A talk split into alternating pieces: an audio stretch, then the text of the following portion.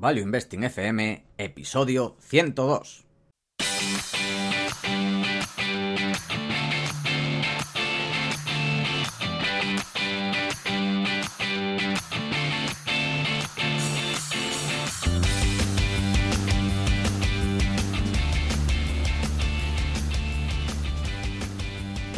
Soy Paco Lodeiro. Bienvenido a Value Investing FM, el podcast semanal en el que te ayudaremos a sacarle partido a ese dinero que tanto cuesta ganar y ahorrar.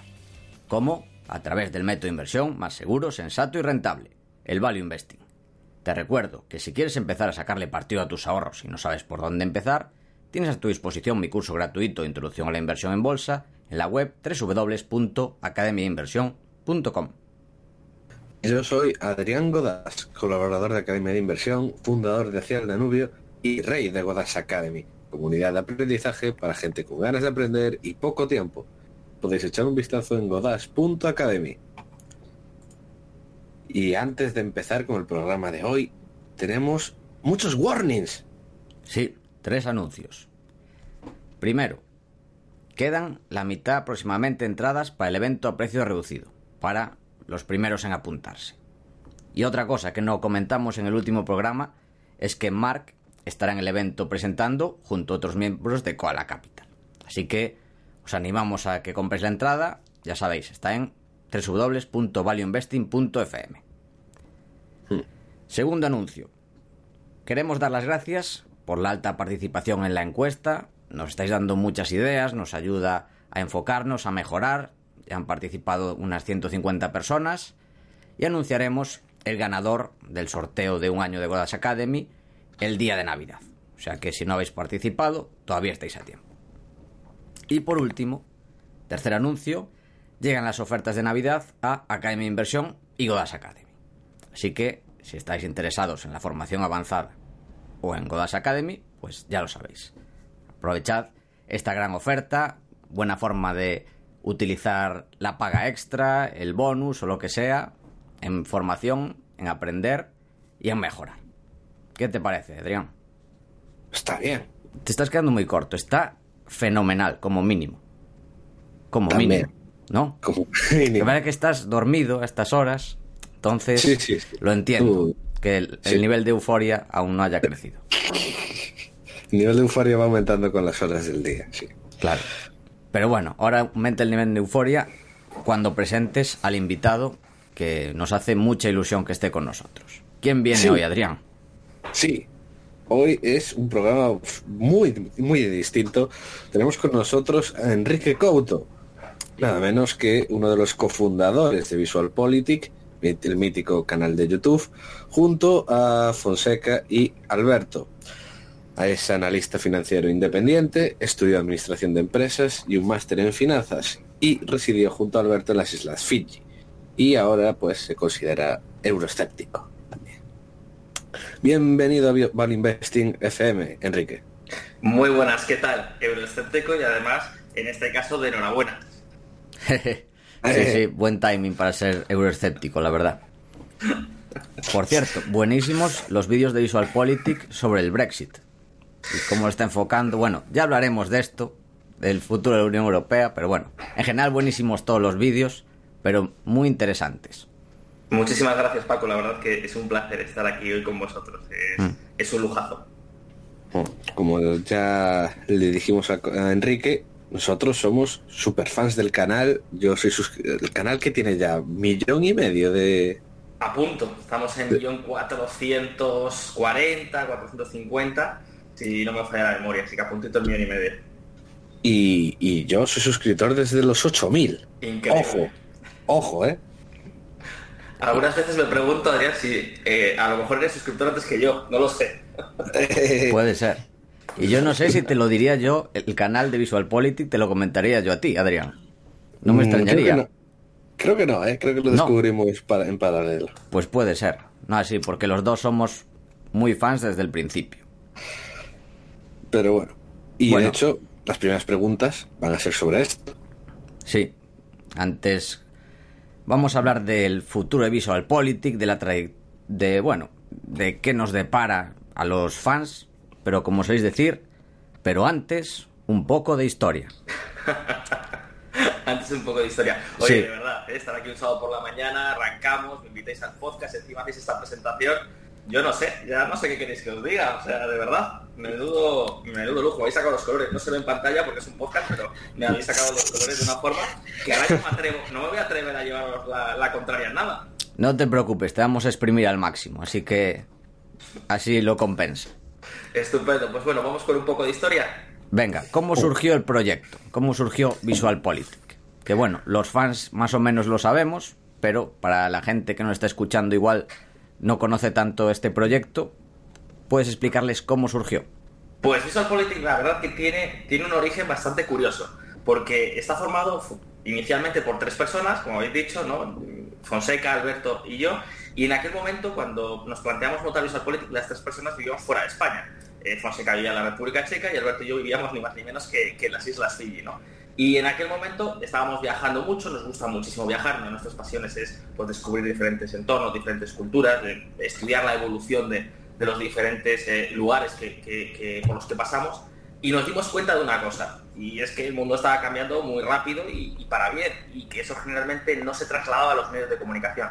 A nosotros nos gustaba muchísimo la política, la economía, las evoluciones sociales, y entonces dijimos, oye, pues aquí hay una oportunidad para lanzarnos a crear un canal de YouTube y pues todas esas conversaciones, todos esos debates que mantenemos entre nosotros, pues volcarlos en la red, ¿no? Y la verdad que al principio no teníamos muchas expectativas en que esto pudiera llegar a algún lado, pero bueno, tres años más tarde aquí estamos. Y en toda esta trayectoria, ¿cuál dirías que ha sido lo mejor hasta hoy? ¿O cómo ha ido evolucionando todo? Es, difícil describirlo porque la verdad que desde nosotros al principio siempre cuando montamos el canal de YouTube la gente nos decía, estáis locos, pero ¿qué hacéis? ¿Pero cómo se os ocurre? Eh, al final parece eso es una cosa de adolescentes contándose cosas raras, un poco la imagen que a lo mejor había de YouTube hace unos años en España. Entonces al principio todo fue como muy, pues tus amiguetes hacían bromas, se veían un poquito de ti, ¿no? Bueno, pues un poquito eh, en esa línea. Y a partir de ahí lo cierto es que la experiencia fue muy positiva. Nosotros pensamos que iba a haber muchos haters, que la gente se iba a meter mucho con nosotros. Y la verdad que durante todo este tiempo lo que nos hemos encontrado siempre han sido con respuestas muy positivas, ¿no? Eh, hemos conocido a gente fantástica como, como sois vosotros y, eso es un lujo, ¿no? Porque son personas que nunca hubierais podido conocer si no hubiera sido gracias a Visual Politics. Ahora cada vez que viajamos a un sitio es frecuente que nos encontremos con gente que sigue el canal y podamos intercambiar debates, ideas, pues se meten con nosotros por alguna cuestión, nosotros nos replicamos con algún, otro, con algún otro tema y eso es fantástico, ¿no? Y luego durante estos tres años también hemos tenido oportunidades, yo me acuerdo que para nosotros fue muy especial, por ejemplo, una visita que hicimos al Principado de Liechtenstein, eh, donde nos, reunimos con el príncipe Hans II, ¿no? con, el, con el jefe del Estado, que nos recibió en el Palacio Real, pues un poquito para hablar de los cambios que está dando en el mundo y sobre el modelo eh, un poco de democracia directa y un poco de distribución de poder y, fundamentado en las libertades individuales de Liechtenstein y para nosotros fue muy espectacular, ¿no? Porque de repente tres chicos a los que les gustaba mucho la política, la economía y la sociedad, pues eran recibidos por todo un jefe de Estado, ¿no? Un país muy pequeñito, pero, pero bueno, deja de tener un poco para poder hablar y debatir tranquilamente, ¿no? También hemos estado, por ejemplo, eh, este año hemos hecho con el Banco Central Europeo el especial sobre el 20 aniversario del euro, entonces tuvimos la oportunidad de ir a Frankfurt y, bueno, pues establecer conversaciones y debates pues con, con, con los miembros del Banco Central Europeo y, claro, eso yo, ¿qué quieres que os diga? Pues nunca me lo hubiera imaginado, ¿no? Entonces, es, eh, digamos que durante todo este tiempo lo mejor, pues es todas las oportunidades que hemos tenido de tener eh, experiencias nuevas y conocer a gente fantástica. Y con relación a los episodios, ¿cuál es tu favorito? Es una pregunta complicada. Nosotros también nos lo han preguntado alguna vez y es complicado responder. ¿Tienes alguno que te haya gustado especialmente? Wow, es muy complicada esta pregunta porque estamos hablando de que ya hemos publicado más de 400 piezas documentales. O sea, elegir una entre 400 es muy complicado. Yo pensándolo así, a lo mejor destacaría tres por los que tenemos un especial cariño. ¿no? Yo en mi caso tengo un especial cariño. Si me lo permitís, el primero fue el que para nosotros supuso un punto y aparte, un punto de inflexión, que fue un vídeo que hicimos sobre la revolución de las rosas en Georgia, sobre la transición política y económica liderada por Mikhail Saakashvili. Eh, para nosotros fue un vídeo especial porque fue un vídeo donde adoptamos un formato totalmente distinto, donde nos sumergimos completamente en esa labor documental, tratando de traducirla en, un lenguaje que fuera, eh, bueno, pues eh, generalmente entendido. Y fue nuestro primer hit en Visual O sea, cuando lo publicamos fue un antes y un después en el canal, Al principio éramos Visual Politics surge en febrero del año 2016. Eh, este vídeo le publicamos creo que en torno a abril, del, finales de abril del 2016, y de repente se, produce ese salto, ¿no? decir, wow, eh, me acuerdo que llegamos a las mil visitas en un día, que para nosotros en aquel momento era algo increíble, ¿no? Claro, era espectacular.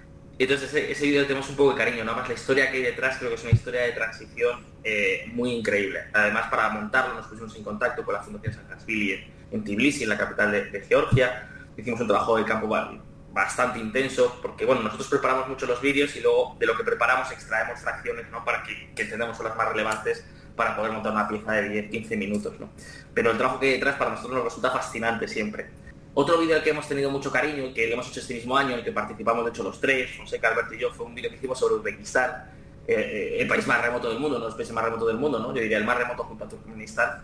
Eh, y para nosotros fue también muy especial, ¿no? porque Visual Politics surge para contar cómo está cambiando el mundo y Uzbekistán, que es uno de los regímenes más cerrados, más pobres y bueno, pues con un régimen de terror y opresión, parece que ahora está iniciando un proceso de transición en todos los frentes y contarlo para nosotros es algo, es algo que, que nos carga mucho las pilas.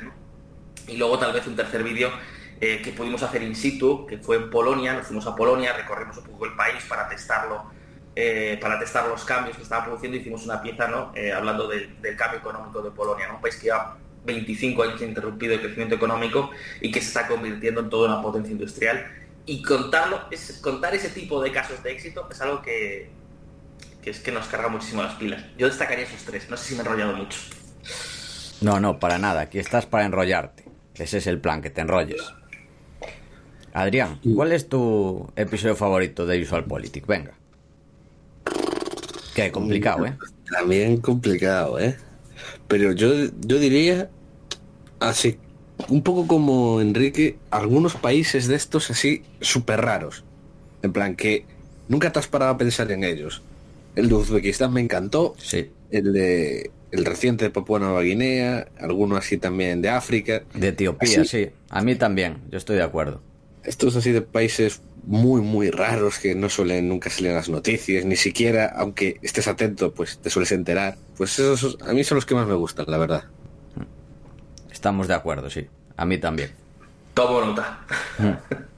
Pero bueno, nosotros somos los más frikis, ¿eh? Igual habría que hacer como nosotros una, una encuesta para tener un, un mayor espectro, una mayor muestra, porque claro, no sé si al resto le gustan tanto.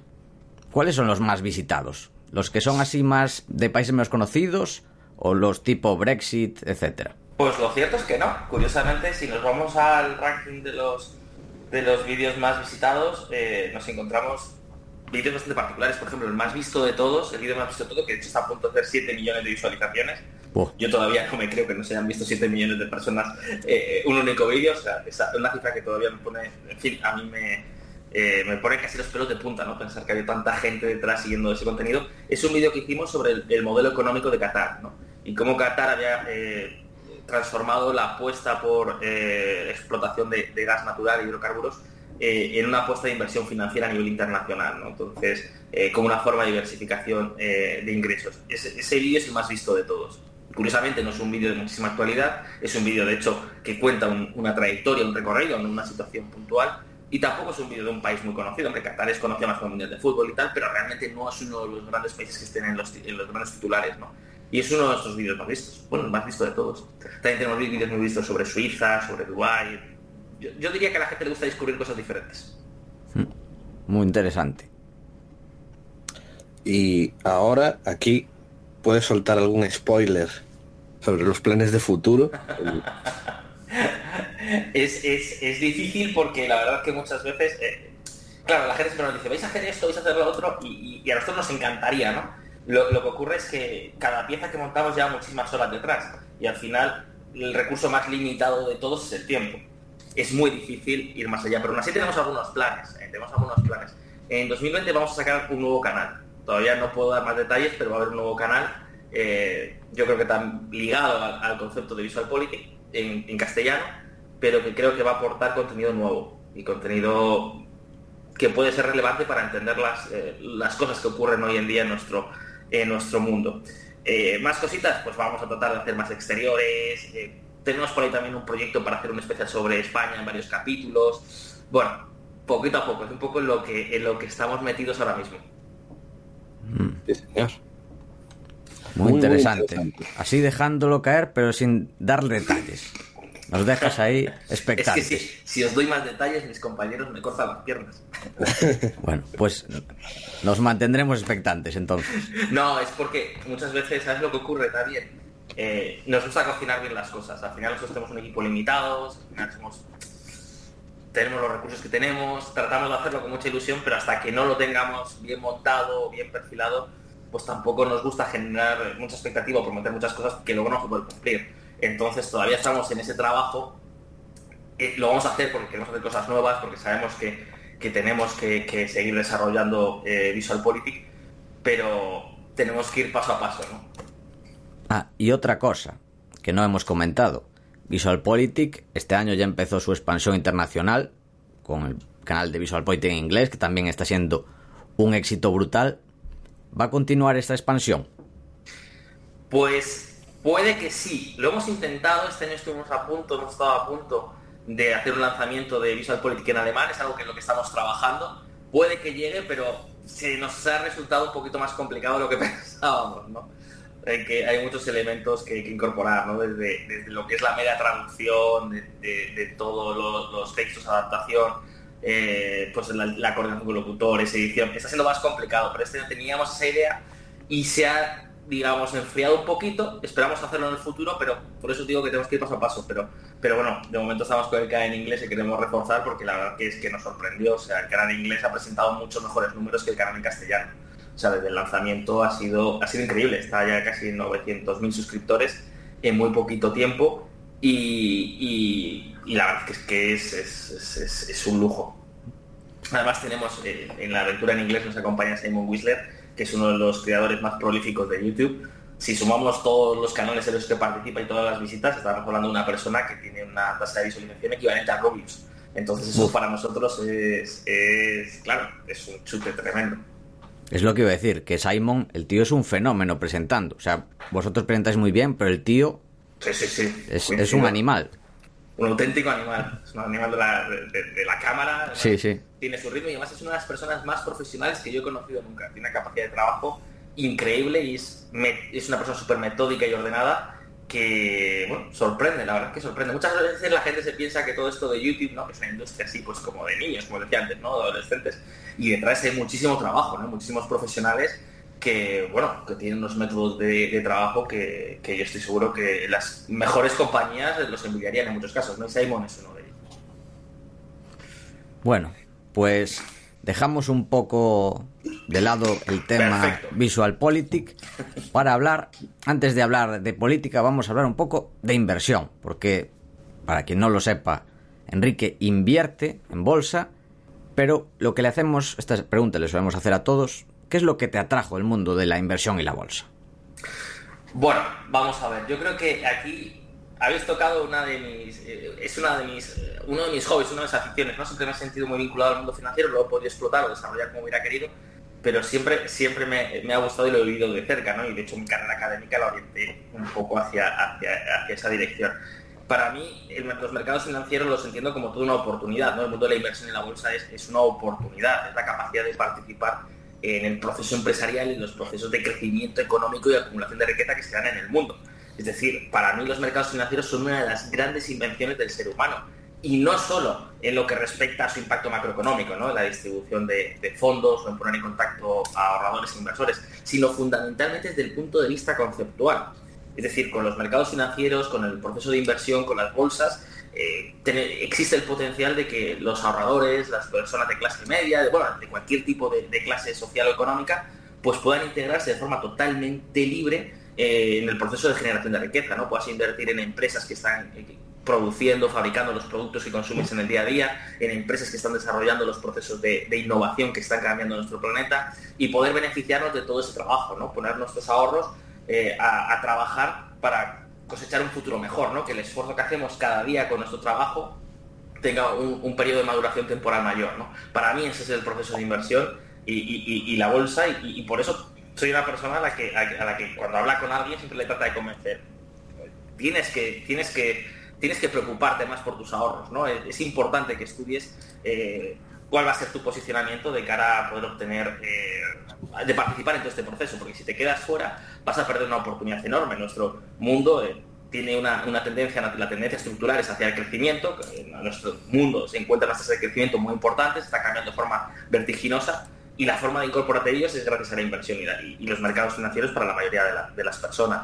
Y eso me parece una oportunidad increíble. Uf, me parece mal que lo expliques mejor que nosotros después de 100 programas. Nos estás dejando quedar muy mal. No, no, no, no. Que va, que va, para nada. Lo que pasa es que aquí sí que me puede un poco mi vena me sale casi cierto fanatismo, ¿no? Porque cuando me hablan muchas veces de, no, es que las bolsas son para ricos, no, eh, realmente los mercados financieros eh, son libres, son accesibles a cualquier persona y cualquier persona puede beneficiarse de ese proceso de crecimiento. Si crees que las empresas están teniendo desempeños muy importantes porque el mundo va muy bien, pues lo único que tienes que hacer es invertir en ellas. Sí, sí, totalmente de acuerdo. ¿Y cómo invierte Enrique? ¿Cómo, Enrique, ¿cómo invierte Enrique Couto? Digamos que aquí eh, tengo una filosofía eh, de inversión que calificaría como una, inversión, una filosofía de inversión distribuida. Me explico, yo no tengo el tiempo suficiente, no tengo todo el tiempo que me gustaría pues, eh, para poder eh, realizar una, inversión acción por acción. Entonces lo que hago es, repartir mis ahorros, ¿no? los pocos ahorros que tengo, trato de, repartirlos en una cesta que está compuesta eh, por fondos de inversión, con los que trato de obtener una cierta diversificación y una cierta apuesta en filosofías de inversión. reconozco que la mayor parte de los fondos en los que he invertido son fondos value, generalmente son de gestoras españolas y, luego también tengo algún ETF, ¿no? Algún ETF, eh, por ejemplo, eh, mi mayor apuesta en, en, ETFs es en el mercado asiático, ¿no? Tengo un ETF sobre eh, grandes empresas asiáticas y mercados emergentes. Entonces, un poquito eso es lo que aprovecho para poder diversificar posiciones y luego con el poco tiempo libre que tengo, pues trato también de invertir en acciones, ¿no? En acciones de empresas a las que, bueno, tengo una cierta aproximación o puedo conocer algo o digamos que puedo entender un poquito qué, hay detrás o me da cierta seguridad para poder depositar allí mis ahorros. ¿no? Yo creo que ahora mismo eh, mis tres mayores posiciones eh, son Renault, Apple y Alibaba. O sea, un poco de todo. O sea, un poco más deep value, un poco más emergente, un poco más eh, tema, bueno, tecnológico de crecimiento. Muy sí, en el caso de la automoción, además, estuvimos hace poco, las personas que nos están escuchando no lo saben, pero compartimos, tuve la oportunidad de compartir hace poquito una cena con, con Adrián y, con Paco y también con, con Andrei de Value School. Y, bueno, yo, yo, os los trasladé una sensación personal, ¿no? El tema de, del Deep Value, que creo que lo has eh, calificado en torno a Renault, eh, está ligado a esta automoción. Yo me encanta conducir, me encantan los coches y, creo que la automoción es como el patito feo de ahora, mismo de los sectores industriales. Pero yo cada vez que he viajado por el mundo y cada vez que a un país de renta baja, lo que me encuentro es que la, gente tiene un deseo enorme de tener su propio vehículo porque no solo lo interpretan como un elemento de, comodidad o un elemento de estatus, sino también de libertad personal. Entonces, cuando se habla mucho de la industria automóvil, creo que no se tiene en cuenta que hay un proceso vertiginoso donde cada año en el mundo 140 millones de personas dejan atrás la pobreza para integrarse a las clases medias y que muchas de esas personas tienen un deseo enorme de adquirir vehículos. Entonces, por ejemplo, en el caso de Renault, es una empresa que tiene posicionamiento en países emergentes, tanto directamente como pues en el caso de, Brasil, por ejemplo, Argentina. Eh, Argentina no es el mejor ejemplo, pero eh, también en Rusia, eh, Europa del Este, pero por ejemplo también tiene con su participación en Nisa y en Mitsubishi un enorme posicionamiento en todo el sudeste asiático, ¿no? en países como, como Vietnam, Indonesia o Malasia, que creo que van a registrar tasas de crecimiento muy importantes, donde las clases medias están creciendo muchísimo. Y entonces creo que es un momento donde a mí personalmente como inversor, pues creo que, puede haber una oportunidad en el sector de la automoción. ¿no? También tengo algunas acciones de, de, Volkswagen. En el caso de Apple es porque soy un, un fanático del ecosistema Apple, es decir, eh, creo que mejora muchísimo la productividad y creo que tiene además unas barreras de entrada enormes porque Apple no es un smartphone, es un ecosistema completo donde tiene todo tipo de productos y servicios, ¿no? Entonces, como soy usuario y me siento cómodo y lo conozco y además lo echo de menos cuando tengo que utilizar otro tipo de dispositivos, pues me siento también cómodo, ¿no? Es esa empresa que, creo que, puede generar una enorme cantidad de flujos de caja, que tiene una, gran capacidad para mantener sus márgenes en el tiempo y que además puede eh, colocar una gran cantidad de productos dentro de su, ecosistema, ¿no? Como puede ser ahora, por ejemplo, eh, las plataformas de streaming. Y en el caso de Alibaba, pues tiene mucho que ver con Asia. Nosotros en Visual creemos que Asia es, bueno, no es que es algo que creamos, es simplemente algo que leemos, ¿no? Asia es el continente de las oportunidades, Asia va a representar no solo la mayor parte del Producto Interior Bruto, la mayor parte del consumo, la mayor parte de la inversión y la mayor parte de la población de todo el mundo. Es decir, el continente asiático se va a concentrar más del 55% de la población del planeta y más del 50% del consumo en muy poquitos años y creemos que hay que estar allí y, un sector como y una empresa como Alibaba que tiene unas eh, unas cuotas de mercado de más del 60% del comercio electrónico en China y que también es propietaria de Lanzada, por ejemplo, que es la mayor empresa de comercio electrónico de, del sudeste asiático, pues bueno, no lo sé. Es que es como es lo que me genera cierta confianza siempre entre un marco de diversificación, porque tampoco tengo la capacidad ni el tiempo ni la experiencia como para como para sumergirme. Eso os lo dejo a los profesionales como vosotros. Yo curiosamente Apple no he tenido nunca ningún producto, pero como accionista la he tenido pues un montón de años. Ahora he vendido después de la subida porque lleva casi, mm. el último desde mínimos lleva casi más 100%. O sea, es una animalada lo que está haciendo últimamente. Que bueno, dice mucho de la... A, 2.65 liquidé el 50% de, de las acciones que tenía. Yo un poco antes, pero es que dice mucho de la eficiencia del mercado. Una empresa como Apple, inmensa, que pueda cambiar en un año a valer el doble. Pero bueno, además siendo la misma empresa, no hubo grandes cambios. Todo lo que había lo sigue habiendo. Sí, sí, por no decir que ningún cambio. Es decir, prácticamente además Apple se caracteriza por, por tener un plan de ruta bastante trazado y seguirlo. ¿no? O sea, no, no hace grandes anuncios sorpresas, no hay operaciones corporativas, no, no buscan ese, ese, proceso tal vez de, de, disrupción que nos deja a todos con la boca abierta, sino que es un proceso de, bueno, estratégico que está bien planteado, que todos conocemos y es verdad. Muchas veces habla de eficiencia del mercado y en el caso de Apple, pues creo que, dinamita esa, esa sensación, esa, esa percepción. Tal cual. Bueno, pues si te parece, Enrique, vamos a hablar de países, que lo hemos dividido en cuatro bloques. Por un lado, desarrollados, luego emergentes, Sudamérica y África. Empezamos hablando un poco por los desarrollados, que normalmente es lo que nos suelen preguntar. Nos suelen preguntar, ¿cómo ves España en los próximos años o el año que viene? Bueno, aquí vamos a ser un poco más largoplacistas. Desarrollados hemos incluido España, hemos incluido un poco el futuro de Europa y la Unión Europea y los Estados Unidos de Trump, para centrar un poco el tiro. Si te parece, empezamos por España y no vamos a preguntar el año que viene porque o en la actualidad, sino cómo ves España para las próximas décadas. Me parece muy interesante porque de hecho a mí cada vez que me preguntan por el año que viene lo que siempre digo es yo no tengo una bola de cristal, no lo sé, no los sucesos tienen que materializarse con tiempo, podemos ver una tendencia, pero evidentemente ya sucesos puntuales que se puedan eh, producir o exactamente cuando se van a producir es, muy complicado. En el caso de España, empezando por casa, eh, a grandes trazos, eh, yo en España veo, veo una de cal y otra de arena, ¿no? una parte positiva y una parte negativa. Desgraciadamente la parte, eh, siempre lo digo, la parte positiva es exógena a nosotros. Creo que España, creo que hay un crecimiento mundial enorme. Como te decía cada antes, eh, los datos nos indican que cada año 140 millones de personas dejan atrás la pobreza y se integran a las clases medias. Es decir, cada año un país del tamaño de México, con la población de México, deja atrás la pobreza y se integra a la clase media y evidentemente eso supone consumo.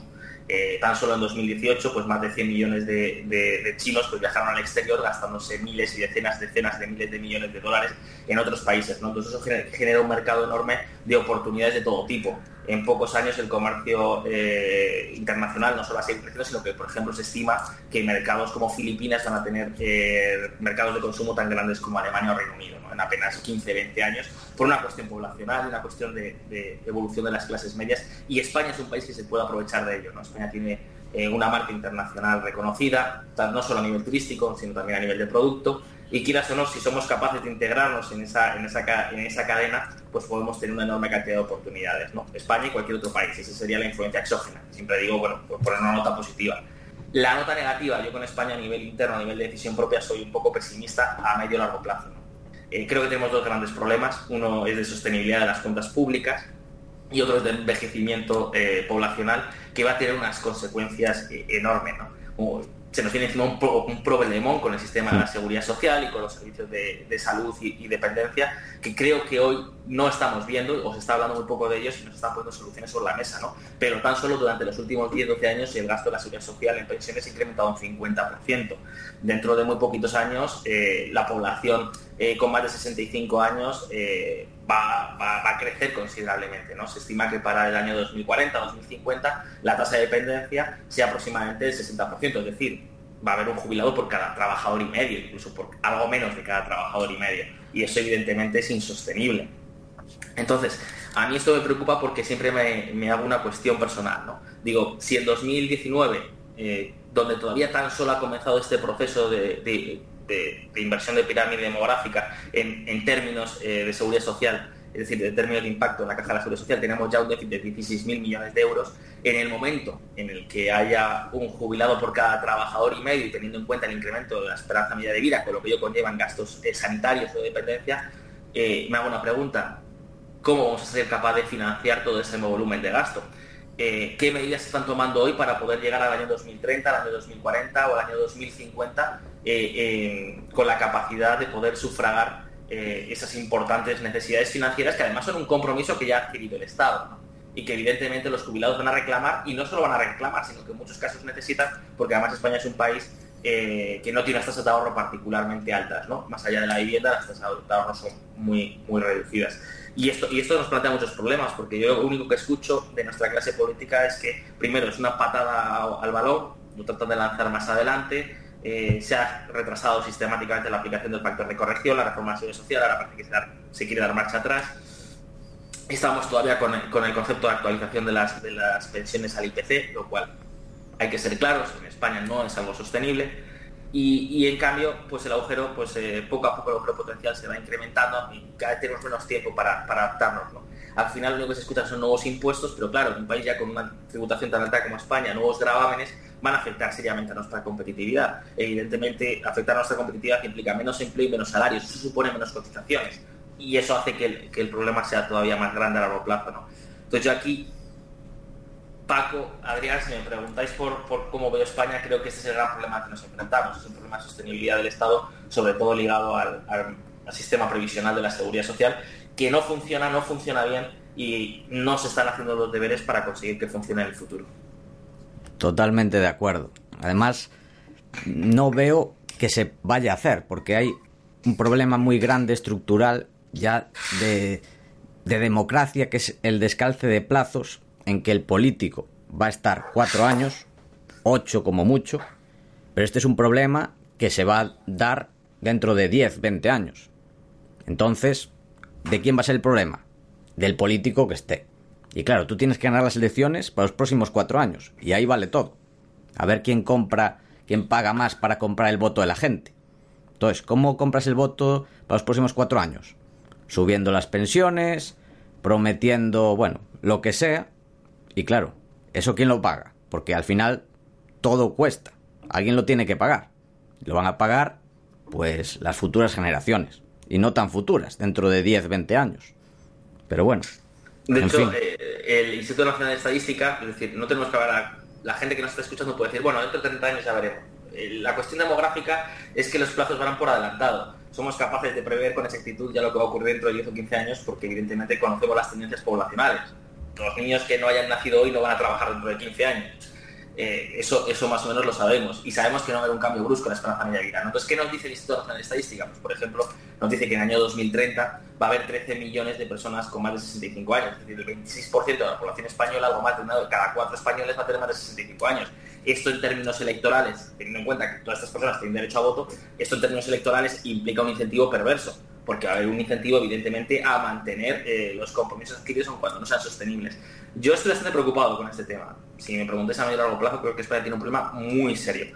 Eh, reformas, no, no, hay ninguna reforma de calado, lo único que está hablando un poco es de copiar el modelo francés, el modelo francés de momento, que también tiene un problema menos severo que España, porque tiene una tasa de envejecimiento menor, pero lo que están haciendo es reducir no solo las pensiones mediante la, tasa de contribución generalizada, que es un impuesto del 6,6% a las pensiones, sino también del 10% sobre los salarios. ¿Os imagináis un nuevo impuesto junto al IRPF del 10% sobre las retribuciones salariales y junto a las cotizaciones sociales ya existentes? Yo, yo el futuro lo veo complicado porque ya nos vamos a unos niveles de gravamen que no solo incentivan la actividad económica y nos condenan a salarios reales miserables, sino que además van a mermar muchísimo la competitividad de España en un mundo que cada vez es más competitivo y más exigente. Y, yo creo que esto, esto nos va a salir muy caro. Es, uno de los grandes problemas que veo ahora mismo. Y en un país donde desde 2008 arrastramos un déficit crónico y en 11 años no hemos sido capaces de, conseguir alcanzar el equilibrio presupuestario, a pesar de que eh, nuestras cifras macroeconómicas, por ejemplo, de, deuda pública sobre el PIB, si además tenemos en cuenta la deuda comercial, superan ya el 100%, pues me genera cierto desasosiego. Entonces suelo ser, siempre digo yo cuando me preguntan eh, sobre esta cuestión, digo, soy pesimista respecto a la política local, soy ligeramente optimista respecto al impacto exterior que pueda tener pues ese crecimiento que hay en el mundo, pero pero sí, mm, no puedo decir que, esté confiado en un futuro muy esperanzador, sobre todo porque, como dices Paco, se va a castigar a la actual generación de, jóvenes o a la actual generación trabajadora, veo que se les va a castigar muy por encima de, lo que la sostenibilidad económica eh, o, la racionalidad económica eh, estimaría oportuno para mantener tasas de crecimiento. Y hay que sumar con el tema democrático que cada vez hay más gente mayor que vota y que van a votar a quien le diga que las pensiones van a ser más altas. Claro, exactamente. 13 millones, de 13 millones en, el año 2030. 2030 no está muy lejos. Dentro de 10 años va a haber 13 millones de personas con más de 65 años. Es decir, cuando un político planifique la campaña electoral, a quien se va a dirigir va a ser fundamentalmente a ese grupo, a ese grupo de edad. En fin, entonces, ¿qué? Bueno, no voy a decir qué solución, porque da igual. Eso, aunque exista una solución, no se va a implantar. ¿Qué recomendarías a, bueno, gente que nos esté escuchando desde España, que es la mayoría, que tenga cierta edad, que vayan preparando la maleta por si acaso? Hombre, eso no es factible, ¿no? Desgraciadamente, lo que la evidencia empírica nos demuestra es que eso no ocurre nunca. Ni siquiera crecen en Argentina. Al final, marcharse no es tan fácil o sobre todo para el grueso de, la población. ¿no? ¿no? yo lo que les recomendaría es que uno tiene que empezar, sobre todo a los más jóvenes, ¿no? Eh, que uno tiene que empezar a preocuparse de su futuro, uno tiene que entender que, que, el Estado no le va a resolver, el sistema de seguridad social no le va a resolver los años de vejez, él va a cobrar una pensión, por ejemplo, en mi caso, ¿Vas a cobrar una pensión? Pues puede que sí, pero la pensión va a ser asistencial. Y esto es algo que ya conocemos. Es decir, la Comisión Europea, por ejemplo, estima que en el año 2050 la pensión en España es equivalente al 35% de los salarios eh, reales del trabajador en el momento de jubilarse. Es decir, una pérdida de poder adquisitivo es el 30%. Ahora mismo creo que la sociedad española no se ha preparado para esa circunstancia. Es decir, las pensiones es que esto es una cuestión matemática, es decir, las pensiones no se van a poder pagar con el nivel de generosidad que se pagan, porque hoy en España, frente a lo que se dice Paco, las pensiones son muy generosas. Es decir, hoy, por ejemplo, la pensión media en España acerca mucho, en términos nominales, acerca mucho a la pensión media en Alemania. Tenemos una de las, eh, de, las tasas de conversión entre salario y pensión más altas de toda la OCDE. Creo que tan solo nos supera Italia. Es decir, son generosas las pensiones en España y eso no se va a poder mantener. Y en un contexto de represión financiera, pues lo que yo le indicaría a, a las personas que nos estén escuchando o les trataría de trasladar es la importancia de que empiecen a mirar por su propio futuro. Totalmente de acuerdo. Bueno, pues después de hablar un poco del futuro de España... Que, por cierto, Paco, si me lo permites, si me enrollo mucho me cortáis, ¿eh? No, no. problema. Todo lo contrario. Hay un caso de transición muy interesante desde un modelo de reparto equivalente al de España eh, a un modelo de a un modelo mixto que, que está funcionando bastante bien. Y, yo creo que no es una solución completa para España, porque creo que España ya llega tarde, pero sí podría amortiguar mucho, sí podría amortiguar mucho este proceso de, de esta evolución eh, tan desfavorable que previsiblemente va a tener el sistema de la seguridad social, y es, Australia. En Australia en el, año, en el año 91 se hizo una reforma completa del sistema de la seguridad social, se, se, instó a los trabajadores a generar eh, cuentas de ahorro individualizadas, es decir, se pasó fundamentalmente a un modelo de capitalización y se hizo eh, incorporando por acuerdo de todas las partes, es decir, acuerdos sindicales, acuerdos de la patronal, acuerdo con el gobierno, lo que se hacía era pasar los incrementos salariales, es decir, los incrementos salariales que van ligados a la evolución del IPC o de, la inflación, eh, pasarlas a cuentas de ahorro. Es decir, se, sacrificaban ligeramente los salarios reales del momento, pero sin, digamos, un esfuerzo nominal que fuera excesivamente costoso. ¿no? Y eso ha ido generando una hucha enorme. En el caso de, Australia, una hucha de casi 2 millones de, dólares.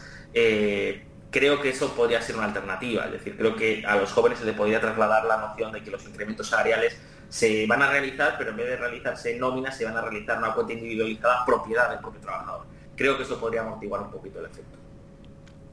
El problema que veo es la sociedad española, porque claro, hay la parte, digamos, política, pero siempre hay que todas siempre se circunscribe en la sociedad. Y aquí la gente es de, no, dame hoy y mañana ya veremos.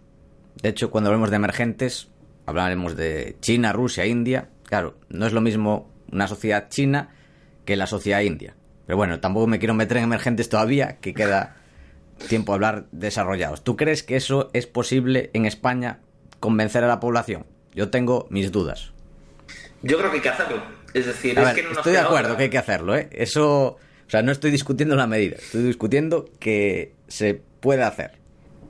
Yo creo que la sociedad española, eh, en parte por culpa de la clase política y creo que también un poquito los medios de comunicación, eh, no es consciente del reto al que nos enfrentamos.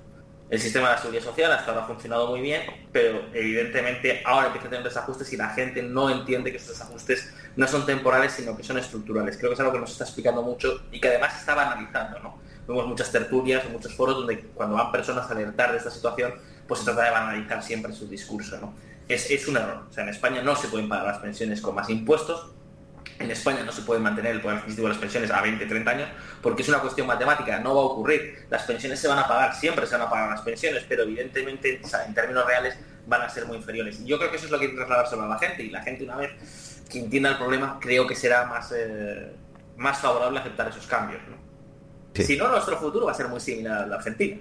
Es que yo lo veo más por ahí. O sea, yo no soy tan optimista. De hecho, Argentina, pues ya ves, está llena de gallegos. O sea, sociológicamente es muy parecida. Recuerda, recuerda, Paco, cuando me dijiste que yo era argentino. Claro, que Adrián es medio gallego, medio italiano. Entonces es argentino. Es argentino.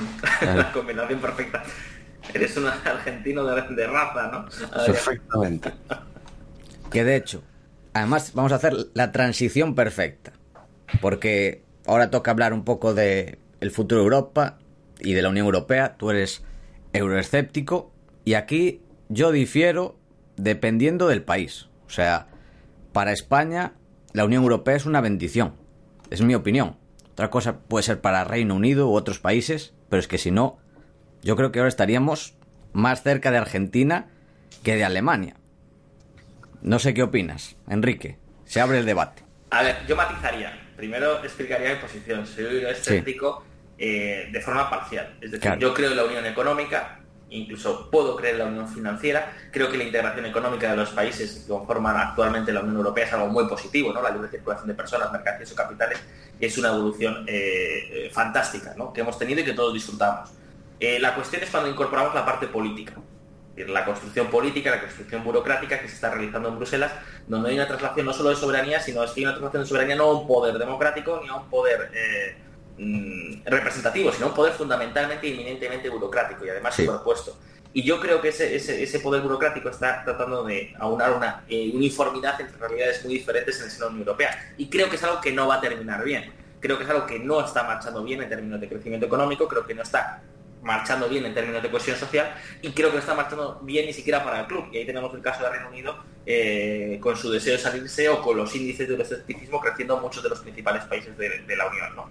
Eh, creo, creo, por tanto, me considero euroescéptico, pero que quien nos escuche no piense que quienes pensamos o criticamos o tenemos una opinión eh, grisácea de la Unión Europea lo, lo, es globalmente, sino lo es parcialmente. De hecho, la Unión Europea inicialmente es un proceso de, integración económica y hasta ahí todo está bien.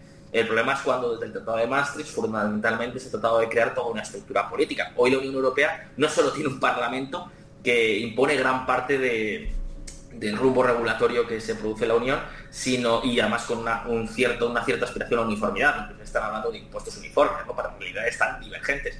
Además, con un poder tan absolutamente alejado del ciudadano que el concepto propio de democracia se desvirtuaría, porque realmente no tendríamos representantes ni ninguna capacidad de influencia en esos representantes. Pero es que además, eh, por ejemplo, la Unión Europea tiene embajadas por todo el mundo. Es decir, la Unión Europea ha creado un monstruo. Yo cuando vivía en Fiji me acuerdo que los mejores coches del país eran los coches de la Unión Europea. El mejor edificio de Suba, la capital de Fiji, eh, está ocupado por la embajada de la Unión Europea, donde hay decenas y decenas y decenas de funcionarios eh, que no se sabe muy bien qué hacen. Por cierto, funcionarios que además están exentos del pago de impuestos. Entonces, eh, realmente creo que esa fórmula de, construcción europea no va a funcionar. Y yo creo que no va a funcionar con, los datos en, la mano.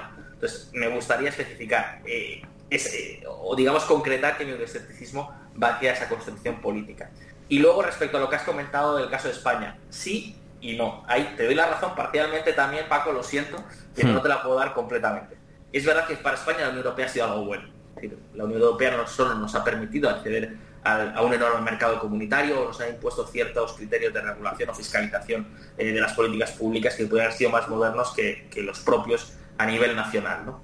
También, por ejemplo, hay que decir que cuando hemos tenido una crisis eh, como la de 2008, una crisis inmobiliaria, una crisis financiera, hemos eh, recibido un enorme eh, rescate, en cierto modo, de nuestros compañeros del norte de Europa. ¿no? Un rescate que está articulado no con el rescate bancario, los famosos 50 o 60 mil millones de, euros, sino fundamentalmente con la compra masiva de deuda pública española por parte del Banco Central en el mercado secundario.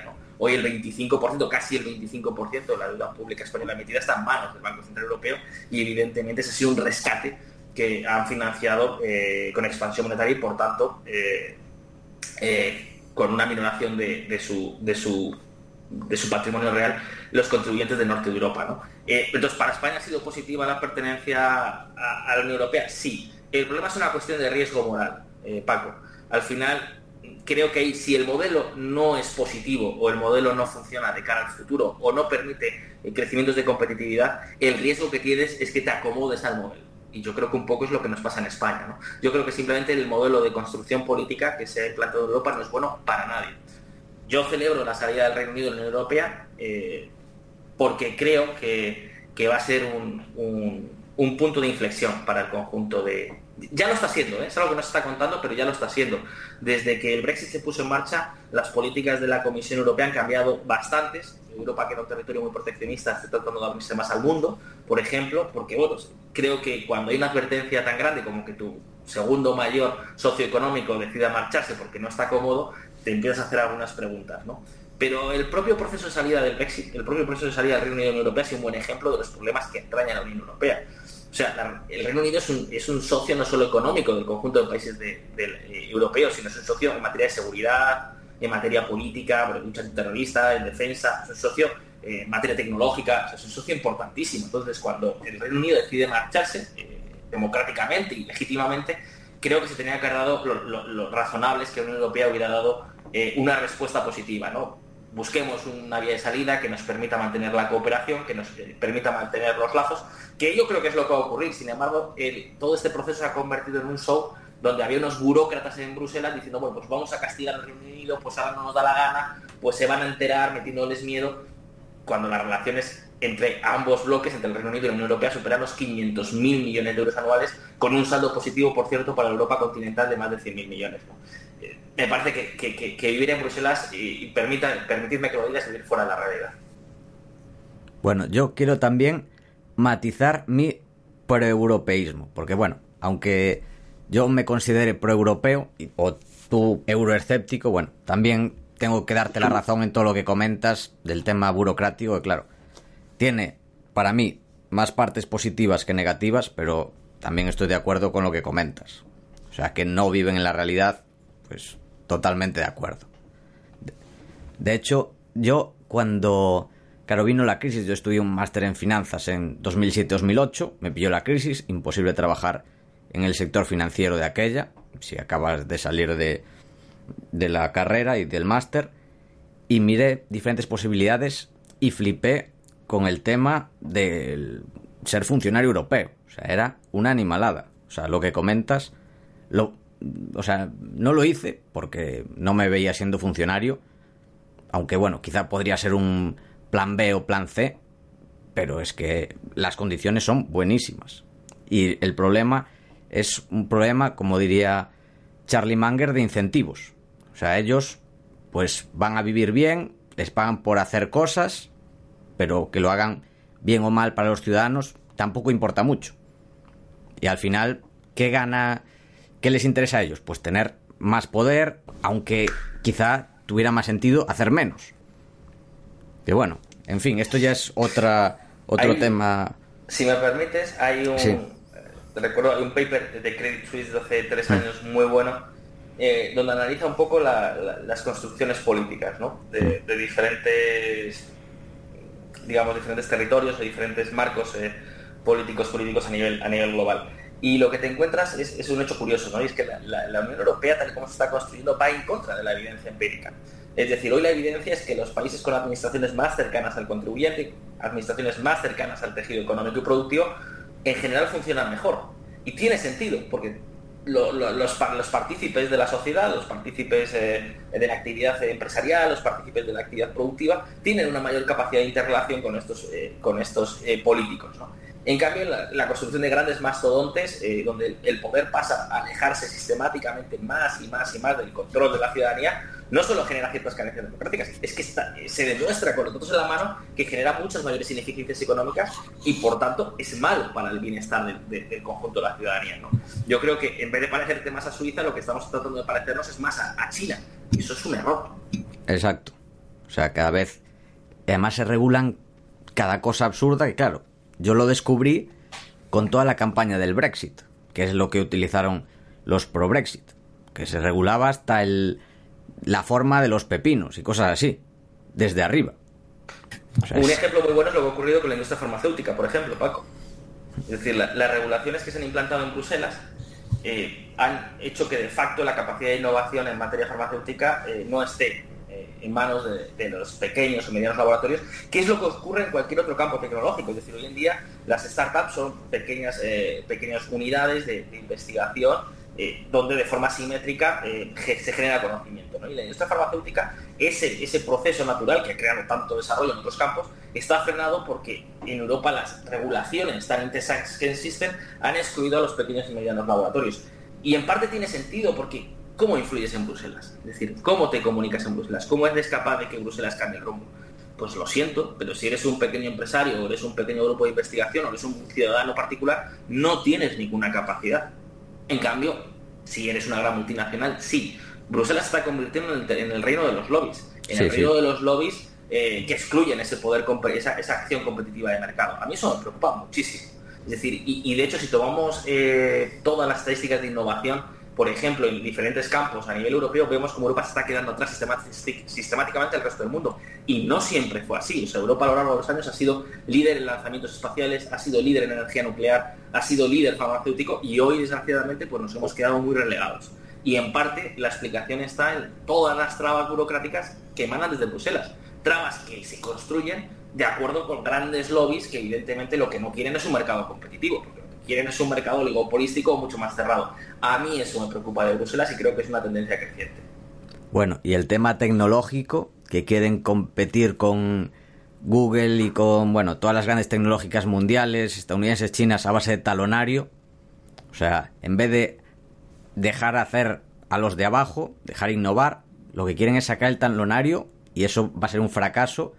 Bueno, en fin. Mira, hay, un, ejemplo histórico que, es, que me parece muy bueno, Paco, si me lo permites, eh, que es el de Israel. Eh, Israel cuando se desmembra la Unión Soviética, eh, muchísima población judía de Israel muy informada se traslada del antiguo espacio soviético a vivir a Israel. ¿no? Hablamos de, varios millones de personas. Y en ese momento estamos hablando de que Israel llega una gran cantidad de ingenieros, gran cantidad de matemáticos, científicos, químicos, físicos de todo tipo. ¿no? Y entonces el gobierno dice, bueno, tenemos un, un problema y una oportunidad. El problema es que de repente millones de personas han trasladado a Israel y, tienen una expectativa de tener un futuro de vida, ¿no? Y, son personas que evidentemente llegan sin trabajo, llegan sin, sin bueno, sin, sin, una, sin, sin una previsión sobre el futuro, ¿no? Y la oportunidad es estar bien formadas. Entonces el gobierno decidió tirar el talonario. Inicialmente el gobierno decidió tirar el talonario, pues creando centros públicos, creando planes públicos, y lo que ocurrió es que fue un fracaso.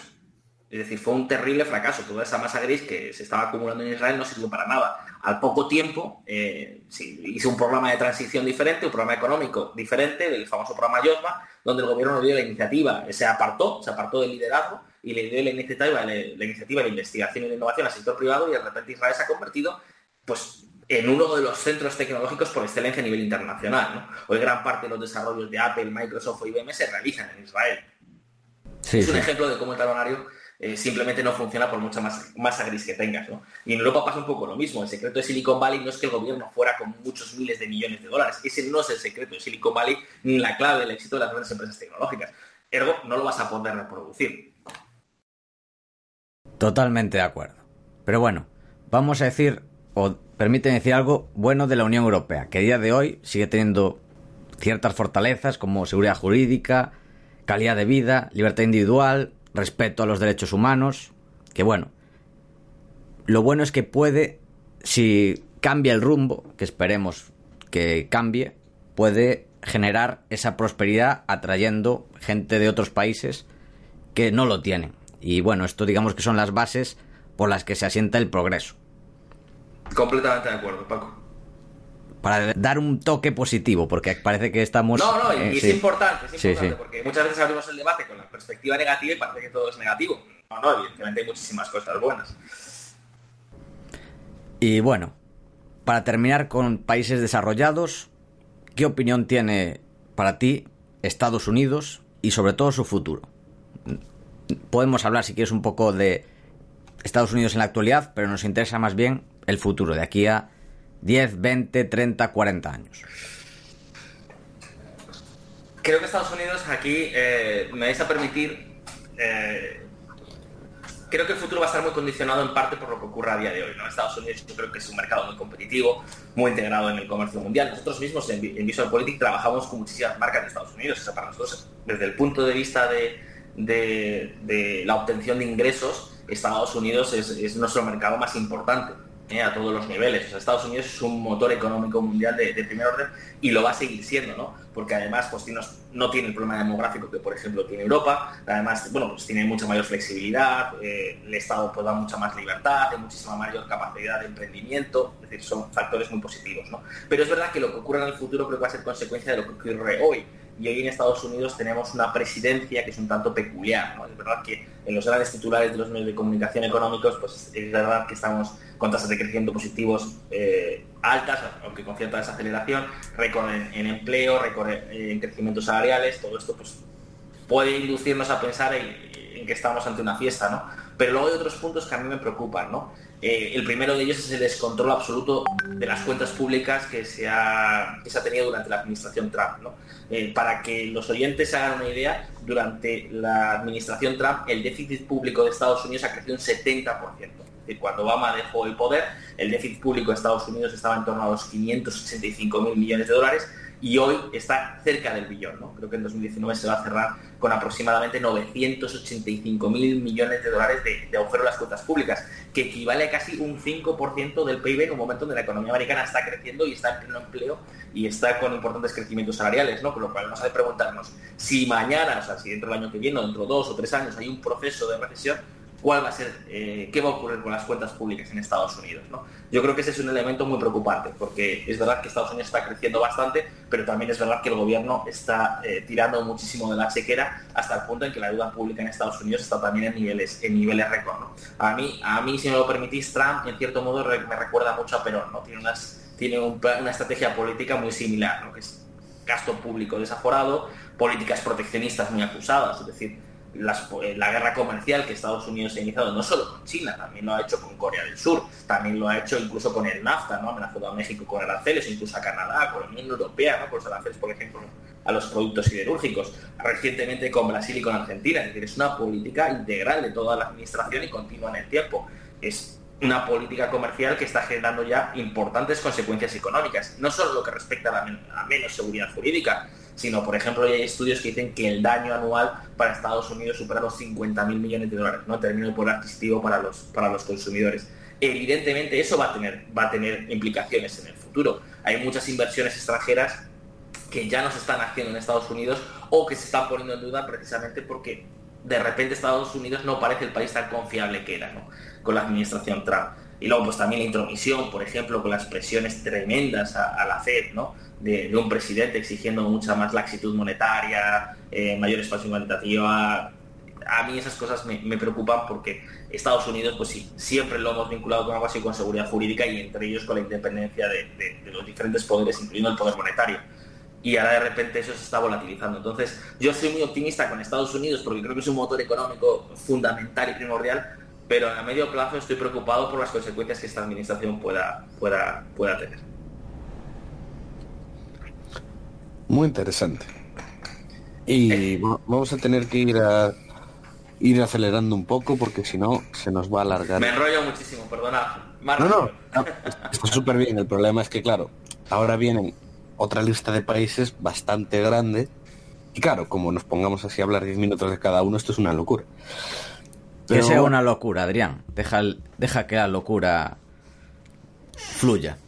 Sí, sí, pero la comida es la comida. Sí ¿Ya que- tienes hambre? No, pero lo veo, lo veo venir en el futuro. o sea, cuidado. Total, hemos, dejamos el mundo desarrollado, nos empezamos a meter en los emergentes. Y el primer emergente que que queremos tu opinión es el gigante asiático, China. Es complicado, es complicado, ¿no? El modelo chino es particular. Yo estoy muy optimista con China en los próximos años. Sinceramente. Es verdad que va a haber un problema demográfico también, porque la, política de- del hijo único ha causado que, la población china empiece a, a constreñirse. China va a empezar a perder población con mucha intensidad, con todo lo que ello conlleva, y también tiene un proceso de envejecimiento muy acusado. Pero creo que está en una fase de desarrollo que en cierto modo tiene ciertos equilibrios, pero es sano. O sea, China es un país con unas tasas de ahorro enormes, unas tasas de ahorro de inversión enormes, casi el 45% del, del Producto Interior Bruto anual. En España estamos, por ejemplo, en torno al 20%, para, que podamos ver la diferencia. Es un país que ahora mismo eh, empieza a ser también, está realizando una transición tecnológica eh, que está resultando increíble, ¿no? Y por ejemplo, el 70% de todas las transacciones en comercio electrónico se realizan en China. El gran líder en comercio electrónico eh, a nivel mundial o en pagos, por ejemplo, móviles, es China. Muchas empresas, eh, por ejemplo, en videojuegos, la empresa más grande del mundo es Tencent, pero en, en ámbito de drones, pues la, gran referente es DJI, que también es una empresa china, ¿no? Es decir, creo que China está realizando ese proceso de transición eh, el gobierno chino ha anunciado también que va a incrementar la apuesta por zonas económicas especiales, que es el, digamos, el gran resorte de crecimiento económico chino. Para quienes nos estén escuchando, hay que decir que China creció de una forma asimétrica. Es decir, cuando el gobierno chino de Deng Xiaoping acepta las reformas en el año 78-79, lo que hace es consolidar las reformas en base a zonas económicas especiales, es decir, se crearon zonas o reductos donde la libertad eh, contractual, eh, la libertad de, comercio, la libertad de importación-exportación era amplísima, con impuestos reducidos y mucha seguridad jurídica. No es el caso, por ejemplo, de Shenzhen, que ahora mismo es la capital eh, tecnológica mundial. Y parece que el gobierno chino sí que sabe que esa es la clave del crecimiento, es algo en lo que tienen plena convicción, y de hecho han anunciado la expansión de nuevas zonas económicas especiales, es decir, la expansión de, este modelo para tratar de consolidar el crecimiento. ¿no? Entonces, teniendo en cuenta que es un país que ahorra muchísimo, que invierte muchísimo, que está realizando una cierta transición tecnológica, eh, donde la clase media está creciendo con muchísima fuerza, creo que la perspectiva para los próximos años puede ser buena, ¿no? Eso sería la cara positiva. Como cara negativa creo que hay algunos desequilibrios, por ejemplo, China es eh, un mercado bastante competitivo en muchos sectores, pero en otros eh, existen grandes empresas públicas que están acumulando enormes cantidades de deuda y eso es un problema, ¿no? La banca en la sombra también es un problema. En China se, se, ha habido una expansión de la banca en la sombra, es decir, de la financiación entre, entre particulares fuera del sistema bancario muy importante. Eh, y, y, luego también pues está la cuestión nacionalista, ¿no? Xi Jinping está siendo un líder muy, muy autocrático, es decir, está siendo un líder eh, donde los índices de represión en China han crecido y también donde además pues, los conflictos a nivel internacional eh, se han multiplicado, ¿no? no solo con Estados Unidos y la guerra comercial, ¿no? sino también con sus, con sus vecinos. Entonces, pero en general, en general tengo una opinión, una opinión positiva. No sé cómo lo veis, pero yo en general tengo una opinión positiva de, de los próximos años en China. Yo añadiría el tema sociológico. De los chinos, vayan donde vayan, van a arrasar. O sea, si tú le das Sí. Seguridad jurídica y que puedan invertir y ahorrar, o sea, vas a Estados Unidos, en Estados Unidos los asiáticos ya son como, bueno, ahí hacen estadísticas, en otros países no se pueden, pero los asiáticos ya son más ricos de media que los blancos, en tres generaciones. En Estados en bueno, ya vemos lo que pasó en Singapur, que básicamente es dejar a los chinos que puedan comerciar y que puedan trabajar. Los chinos en España llegaron, al principio montar restaurantes chinos, luego bazar de barrio y ahora ves a muchos pues con Porches, con BMWs de alta gama. ¿Por qué? Pues porque ahorran y trabajan mucho. Y bueno, si le das, bueno, China históricamente, porque claro, ahora estamos hablando del último siglo, pero si vamos a milenios atrás, China fue casi siempre el país más rico del mundo, también por tamaño. Pero bueno, los chinos son trabajadores, son ahorradores, y si les dejas hacer, pues yo creo que lo van a hacer bien. Otra cosa es el problema que tienen que son un poco eh, tramposos. Si se pueden aprovechar de ti, es posible que lo hagan.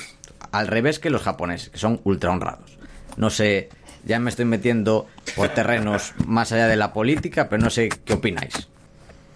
en el caso de, China, bueno, es un proceso cultural adaptativo, ¿no? O sea, al final China también ha sido un país que durante los últimos 100 años ha, vivido mirando para adentro y ahora está también aprendiendo a relacionarse con el exterior, pero lo están consiguiendo.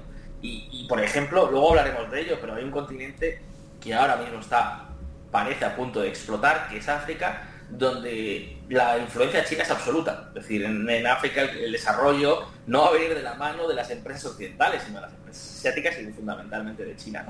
Entonces, eh, yo creo que todo es un proceso adaptativo. Yo creo que es una cuestión de tiempo. Pero sí, tienen tasas de ahorro enormes, tienen tasas de inversión enormes, son emprendedores, al final son hipercompetitivos y esos son, desde el punto de vista cultural, elementos muy fuertes. De hecho, hay, una anécdota y es que para la lucha contra la pobreza, el, gobierno chino, por ejemplo, en los programas de televisión en las zonas rurales, por las noches se emite un programa donde se habla del sueño chino, ¿no? del sueño americano, el sueño chino. Cuenta historias de cómo personas de un estrato eh, económico muy bajo consiguieron enriquecerse gracias a su actividad emprendedora. Es una de las, de las políticas que el gobierno chino tiene para alentar el emprendimiento de la población. Y si lo comparamos con lo que hacemos en otros países, vemos la diferencia.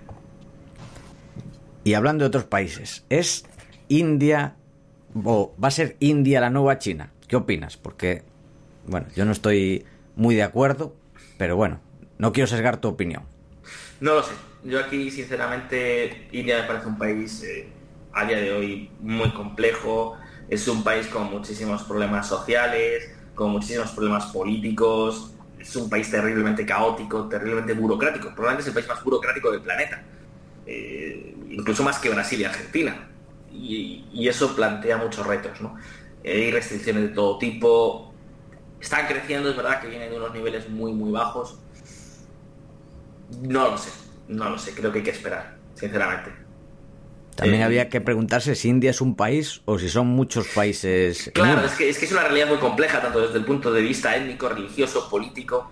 O sea, India es un país muy fragmentado, donde además todo interviene en todo es muy complicado. Hacer negocios en India es terriblemente complicado.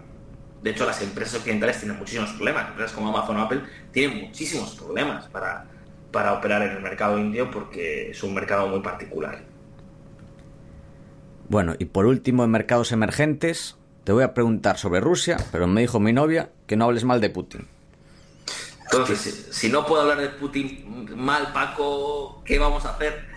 no sé, creo que es una gran democracia. Es un país donde la seguridad jurídica es muy limitada. Eh, países donde la seguridad jurídica es limitada, donde más el gobierno se jacta de que así sea, me parecen países muy complicados. Creo que en Rusia solo puedes hacer negocios de la mano del gobierno. ¿Y cómo lo ves para las próximas décadas? ¿Ves que pueda cambiar, que vaya a evolucionar? No, yo, soy, yo, yo creo que Rusia es un gran exportador de materias primas y es algo que lo va a consolidar con el paso del tiempo, esa vocación. Además tienen problemas sociales muy importantes también. De, tienen problemas de desempleo, alcoholismo, envejecimiento. Fuera de lo que es Moscú y San Petersburgo, hablamos de un país muy pobre. Eh, un país con grandes anuncios, porque además tiene unos, unas plataformas propagandísticas enormes, pero que ahora la verdad, más allá de algún sector concreto, porque sí, por ejemplo, en energía nuclear sí que se están convirtiendo en unos actores clave eh, en los países emergentes, ¿no? Pero pero es un país... Eh, yo creo que las grandes cleptocracias no pueden funcionar. Decir, cuando en un país solo puede hacer negocios de la mano del gobierno, al final el negocio solo lo hacen unos pocos. Pues ahora vamos a hacer una transición que también es una región bastante relacionada con estas cleptocracias, que es Sudamérica. De hecho, mucha gente lo escucha desde Sudamérica. Y bueno, si te parece podemos ir por países, porque claro, como hablamos de India, son muchos países, Sudamérica es una región muy diferente. No es lo mismo Argentina que Perú, México, Colombia, Chile. No solo por la forma de ser, sino la forma de evolucionar. No sé si hacer un mix o ir país por país. Por ejemplo, vamos a ir a empezar por México porque es el sitio donde más nos escuchan desde Sudamérica. ¿Cómo lo ves? Pues ante todo un saludo a todos los mexicanos que nos están escuchando. Bueno, Visual Politics. mexicanos que nos ven en Visual Politics. También, o sea, todos estos países. Sí, sí. Eh, México tiene un problema institucional tremendo. Es un país tomado por el crimen organizado, por los grupos eh, de narcotraficantes, que no solo tienen una influencia decisiva en el día a día, sino que también tienen permeado gran parte del poder político y esto es algo conocido. En los, eh, cada vez que hay un, juicio en Estados Unidos sobre eh, a miembros eh, de cárteles mexicanos, aparecen sus lazos con, las autoridades políticas no mexicanas. México es un país que tiene muchos problemas, no hay una apuesta de crecimiento. Fíjate que el caso de México es curioso, ¿no? Es un país que forma parte del, Acuerdo de Libre Comercio de Norteamérica, su vecino es Estados Unidos, es un país que devora todo tipo de productos. Ha habido un récord de inversión extranjera, solo la industria automóvil en, México se ha desarrollado en los últimos 20 años una barbaridad. Y aún así, a nivel de, ingreso per cápita, a nivel de, tasas eh, sociales, el país parece parado. Eh, las tasas de violencia no ayudan.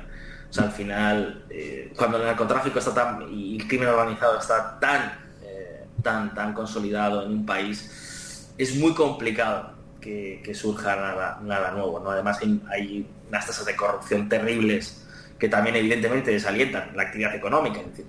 No llevas a hacer negocios a un país donde eh, pagar una, coima un día, una coima otro, y donde al día siguiente si no la pagas a lo mejor te tienes consecuencias o tienes problemas. Mm, México, yo no soy optimista con México. Dentro de Latinoamérica son los países que los que menos optimistas soy, y eso a pesar de que es, tiene una situación privilegiada. Es un país con recursos en hidrocarburos, con muchísimos recursos minerales, con muchos recursos naturales, y un país limítrofe a Estados Unidos, que en fin, que es un, devorador de, de consumo. ¿no? pero aún así no pueden, son incapaces de, mejorar sus registros económicos y sociales. Y con relación a Argentina, ¿hay esperanza? Bueno, en Argentina, este, este tengo que decir que Visual Politics, bueno, quien vea Visual Politics lo sabe, ¿no? Es decir, Argentina es uno de nuestros países predilectos. Porque Argentina es un país fascinante. Yo creo que cualquier estudiante de ciencias políticas o de, o de economía, lo primero que tiene que hacer antes de abrir ningún libro es, buscar en, en, internet cosas sobre Argentina, ¿no? O sea, Argentina en el año 1896 era el país más rico del mundo. O sea, era mucho más rico que Estados Unidos. En términos de capital era más rico. O sea, cuando un alemán, cuando un ciudadano de Alemania o de Italia se preguntaba, bueno, ¿a dónde marcha? ¿A dónde migro? La, pregunta era, ¿Buenos Aires o Nueva York? O sea, es algo increíble, ¿no? Y esto fue así prácticamente hasta mediados del siglo XX.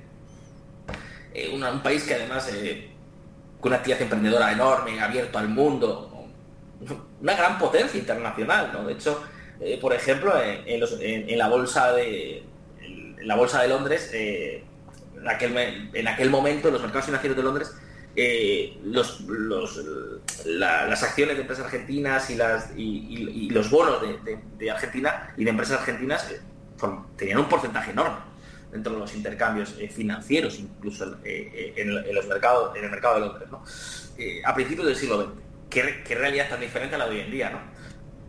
Argentina en los últimos 75 años, para que nos escuchen, 74 años, los últimos 75, 74 años, ha tenido importante, un, importante déficit público, ¿no? Ha sido rescatada de media cada cuatro años y medio por el Fondo Monetario Internacional. Es decir, desde el año 56, Argentina ha necesitado un rescate de media cada cuatro años y medio. Eso es una locura. Entonces, ¿se puede ser optimista con Argentina? No, a día de hoy no se puede ser optimista con Argentina. Argentina es un país donde los impuestos a las empresas son los más altos del mundo, donde las regulaciones laborales son las más rígidas del mundo, donde hay muchas provincias donde hay más empleados públicos que empleados en el sector privado. Eso es absolutamente insostenible. Y además es un gobierno adicto a la emisión monetaria, es decir, que se financia con la emisión de, moneda o con la emisión de, deuda en divisa internacional. Y además, un gobierno y otro. Entonces, no se puede ser con criterio con carácter general optimista ahora mismo con Argentina. Es verdad que ahora mismo estamos en un momento muy particular, es que Macri, Mauricio Macri, parecía que había llegado para llevar a cabo una gran revolución y la revolución se ha quedado a la vuelta del kirchnerismo, ¿no? De la mano de, Fernández, de Alberto Fernández, el nuevo presidente de Argentina. Y la pregunta que ahora muchos se hacen es, ¿Argentina va a ser más kirchnerista o más fernandista, no? Eh, hay cierta confianza en que Fernández, bueno, pueda alejarse del kirchnerismo y pueda decir, bueno, a ver, tendremos las ideas que tenemos, pero al final hay unos elementos básicos y los cuales la actividad económica no funciona y un gobierno pues, no puede mantener sus políticas públicas, sus políticas sociales, si no genera riqueza previamente el país. ¿no?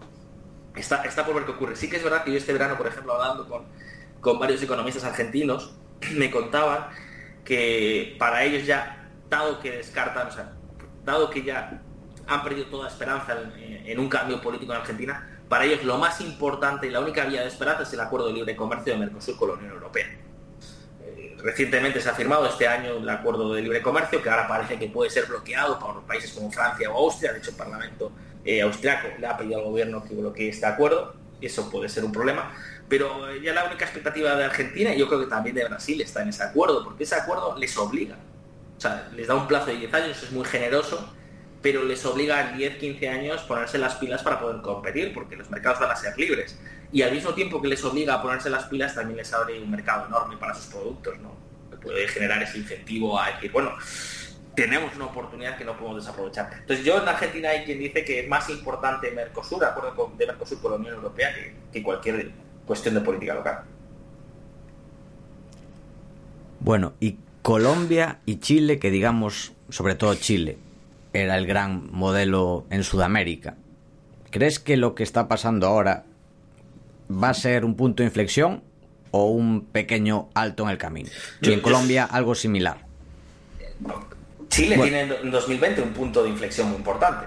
Y es que se va a celebrar la, elección de una asamblea constituyente para aprobar una nueva constitución.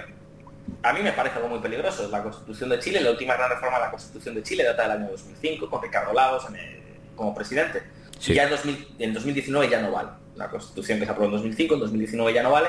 Y ahora parece que puede haber un intento, bueno, no, no, parece, lo va a haber. ya se, se va a ver ahora un referéndum para para aprobar eh, el cambio constitucional. La mayoría social parece muy amplia, así que todo parece que se va a abordar un cambio constitucional y por lo tanto se elegirá una asamblea constituyente. Vamos a ver qué sale de ahí porque sí que podemos estar a, las puertas del fin del modelo chileno, un modelo que ha funcionado muy bien. Lo que podemos ver en los últimos días en los, en los telediarios es un enorme caos, una violencia desatada, eh, algo en Colombia, pero sobre todo en Chile. Pero eso no responde a una realidad social ni económica eh, yo en Chile he tenido la oportunidad de pasar bastante tiempo, estuve eh, viviendo tres meses, una temporada, país que conozco bastante bien, y evidentemente es un país que tiene muchísimos problemas, muchísimos problemas. Por ejemplo, más del 50% de las pensiones en Chile pues tienen una reciben menos de 180 euros mensuales. Más del 50% de las pensiones son pensiones miserables, no porque el sistema sea malo, sino simplemente porque se ha cotizado poco y durante pocos años y además un porcentaje muy pequeño de los salarios. Y además el coste de la vida con el crecimiento económico ha aumentado mucho. porque, claro, no es lo mismo Chile de hace 25 años, que con eso podías vivir, que ahora. No, no, claro, para nada. O sea, Chile tiene los precio relativo de Chile es, alto. Los precios de Chile no son, no son los que podemos esperar de un país pobre. Chile es un país en vías de desarrollo, es un país cercano a, lo que sería eh, un mundo desarrollado. tal vez equiparable pues con, Rumanía o con Portugal con precios más altos, diría yo, no por los costes más logísticos de aprovisionamiento. Pero Chile ha evolucionado mucho. Hay, hay por ejemplo, eh, un, estudio, una investigación, un paper que, de Rodrigo Valdés, que ha sido el último ministro de Hacienda del gobierno de Michelle Bachelet, donde hace un toque de atención y dice, aquí estamos hablando mucho de la desigualdad y nos hemos olvidado de que el crecimiento económico es la mejor fórmula para reducir la desigualdad en Chile que la desigualdad en Chile lleva 30 años reduciéndose de forma sistemática y muy acelerada. Que es verdad que tenemos problemas, pero no perdamos esa perspectiva. ¿no? Yo creo que lo que está produciendo ha sido un movimiento social de cierta frustración. En los últimos años el crecimiento económico en Chile se ha desplomado y a eso se le ha unido una injerencia internacional. Yo creo que hay una influencia internacional importante de terceros países que han querido generar caos en Chile y creo que se ha conseguido. Al final los ataques al metro, donde por ejemplo 20 estaciones han sido calcinadas, una parte muy importante porcentualmente del metro de Santiago de Chile, que era una de las grandes infraestructuras públicas en toda Latinoamérica, ha sido calcinada. 25.000 locales han sido arrasados, saqueados e incendiados. Ha habido hoteles enteros que han sido saqueados. Es decir, estamos hablando de, una conflictividad social de una magnitud enorme, en muchos casos organizada. Y Chile, que es un país que lo había hecho bien, con muchos problemas, insisto, que Chile no solo las pensiones, tiene muchísimos problemas, también hay un problema de, de sesgo social muy importante, que cuando vives en Chile te das cuenta que existe, ¿no? Hay cierto clasismo donde todavía no se ha conseguido que esa sesión social, por mucho que digan las estadísticas, funcione realmente, o al menos que la sensación social de decir, bueno, yo con mi trabajo puedo llegar a ser reconocido o a estar en las... En, las, en las eh, eh, puedo ascender de clase social, ¿no? digamos. Pero es verdad que se ha hecho bien. No, no se ha conseguido el 100%, pero es el país de Latinoamérica que mejor lo ha hecho con mucha diferencia en los últimos 30 años. Entonces, lo que ha ocurrido en las calles en Chile no justifica, no está justificado para nada con la evolución del país. Y en 2020, con la Asamblea Constituyente, va a haber un punto de inflexión para ver qué Chile va a salir de ese proceso político. Y yo no soy optimista porque la izquierda en Chile en los últimos años ha habido grupos de izquierda del Partido Comunista y el Frente Amplio, que viene a ser algo así como Podemos en España, que se han radicalizado muchísimo, que han tenido una influencia creciente, que han estado detrás de las protestas y vamos a ver ahora qué, qué influencia tienen en el proceso constituyente. Bueno, esta es, digamos, la parte mm, negativa o de tendencia negativa, pero también hay una parte de tendencia positiva, podría considerarse Perú, que además para VisualPolitik supuso un éxito rotundo en el país. Sí, sí, sí, bueno, de hecho tenemos una anécdota y es que, bueno, eh, buena y mala al mismo tiempo.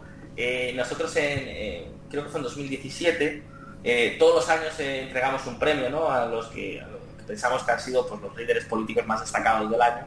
Y en 2017 pues, se lo entregamos a Pedro Pablo Kuczynski, que en aquel momento era el presidente de Chile, que luego fue, eh, digamos, tuvo que dimitir por eh, casos de corrupción, hasta enjuiciado por casos de corrupción en torno a Odebrecht. Aunque hay que decir que de, de las cifras que se baraja, es un político aparentemente corrupto, pero debe ser el político más honrado de Latinoamérica, porque Latinoamérica es un continente aparte. ¿no? Yo, siempre, yo siempre lo digo, que no es por justificarlo, ni mucho menos, pero, en fin, cada la realidad de- del continente, eh, en fin, las cosas son como son. ¿no? Yo soy optimista con Perú y Colombia. ¿eh? Perú y Colombia me parecen que son dos países que tienen una, dinámica diferente. Lo tenía Chile, ahora vamos a ver en qué ocurre. Yo sigo confiando que, bueno, yo confío bastante en la administración de Piñera, que consiga remontar el, el vuelo, pero Perú y Colombia son dos países que lo han hecho muy bien en los últimos años. O sea, no solo Perú, también Colombia, hay que destacar el caso de Colombia. Colombia es un país que viene de sufrir prácticamente tres guerras civiles simultáneas, con unos índices de violencia inusitados, y en cambio en los últimos 15, 20 años lo ha hecho muy bien. ¿No? Ahora mismo el crecimiento económico proyectado para Colombia creo que está en torno al 3,5%. El presidente actual, eh, Iván Duque, quiere elevarlo al 5%, tiene ese compromiso público. Además, creo que eh, con cambios políticos que está costando sacarlos adelante, yo creo que son acertados, eh, puede funcionar bastante bien, dentro de lo que es Latinoamérica. Y Perú lo ha hecho bien, Perú sí, Perú lo ha hecho bien. Y, y, bueno, es un país con mucha estabilidad, donde los políticos, es un, la política es un caos, pero no se entrometen mucho en, en, en el día a día. Eh, es un país donde se pueden hacer cosas, bueno, y eso en Latinoamérica es mucho decir. ¿Y algo más que destacar dentro de Sudamérica antes de pasar al siguiente bloque africano? Ah, lo, lo, que te iba a decir, que perdona, que se me ha pasado la Sí. anécdota, es que al final me enrollo y se me va. Ay, Cuando le dimos el, el premio a Pedro Pablo Kuczynski, el, el actual presidente, Martín Vizcarra, sustituyó a a Pedro Pablo Kuczynski, nos lo agradeció públicamente. Fue yo creo que el momento del primer wow de visual político. Cuando en aquel momento el vicepresidente del gobierno del Perú públicamente nos agradece, nos agradece el, galardón, porque eh, lo, estiman relevante. Para nosotros nos llamaron de todos los medios de comunicación de Perú, eh, aparecimos en la televisión de Perú, en los periódicos de Perú, eh, durante unos días fue, fue algo que desde luego no esperábamos para nada. Luego cuando cesaron, o cuando tuvo que dimitir Pedro Pablo Kuczynski, hubo mucha gente que nos dijo, eh, ¿qué ha pasado con el premio? ¿no? Pero bueno, pero, pero sí, Perú fue especial. ¿Y algún país más que quieras destacar, para bien o para mal, dentro de Sudamérica? Es que hemos tocado prácticamente los principales, ¿no? Porque Sí. eh, yo creo que Brasil, eh, Brasil está en un proceso de cambio, pero Brasil yo no me atrevería a destacar nada, porque Brasil es un país terriblemente complejo, también con muchísimos problemas. El Estado es fundamentalmente un pagador de, pensiones. Tienen las pensiones más, eh, yo creo que más generosas de todo el mundo emergente, particularmente las pensiones públicas. Eh, es un país súper complicado. En Argentina estamos en la expectativa, Chile estamos en la expectativa, yo creo que Perú y Colombia lo van a hacer bien. Y destacar otro, pues, pues antoja, se antoja difícil, porque Centroamérica descartado, doy por hoy descartado, Bolivia, pues bueno, tiene una dimensión mucho menor y, también está en un momento de incertidumbre. Yo creo que Latinoamérica lo, que destacaría es creo que Perú y Colombia lo pueden hacer bien, lo van a hacer bien, están encaminados a hacerlo bien y, que Chile tiene el gran reto del 2020. Y en Argentina saber si al final la presidencia se inclina hacia el fernandismo o hacia el kirchnerismo. Había un proyecto muy interesante de todas formas en Latinoamérica que fue la Alianza del Pacífico. ¿eh? Que quiere decir que eh, Chile, Perú, eh, México y Colombia se integraron en la Alianza del Pacífico, que era, trataban de crear una unidad económica, de hecho han reducido muchísimo los aranceles, han facilitado muchísimo la movilidad. Fue, fue un enorme éxito y ahora mismo de los cuatro presidentes, eh, digamos de los países integrantes, eh, salvo México, el resto están muy comprometidos. Eso puede ser una vía de crecimiento y además ha empujado a Mercosur también a abrirse. Y dicho esto, pasamos al, al último bloque. Esto es un examen terrible, ¿eh? Esto está siendo un examen muy, muy complicado, porque además resumir todo en muy poco tiempo es difícil. Te lo advertimos al principio del programa. Te Sí, lo digo, sí. Paco. Te vamos a exprimir. Exacto. Y el último, el último continente, la última frontera, África. Y nos gustaría comentar eh, principalmente dos países que son Sudáfrica y Etiopía. Interesantísimos los dos. Para quien no lo conozca, y yo supongo que la mayor parte de los oyentes no tengan ni idea de lo que ocurre en la política etíope y la política sudafricana, pero es apasionante los dos casos. ¿eh? De todas formas, apunte, África es el último continente, pero está empezando a dejar de serlo. Es frente a la impresión general que existe, porque al final, cuando pensamos en África, ¿qué pensamos todos? En terrorismo en el Sahel, en hambrunas, en desastres climáticos, en genocidas, en dictadores, sátrapas de todo tipo.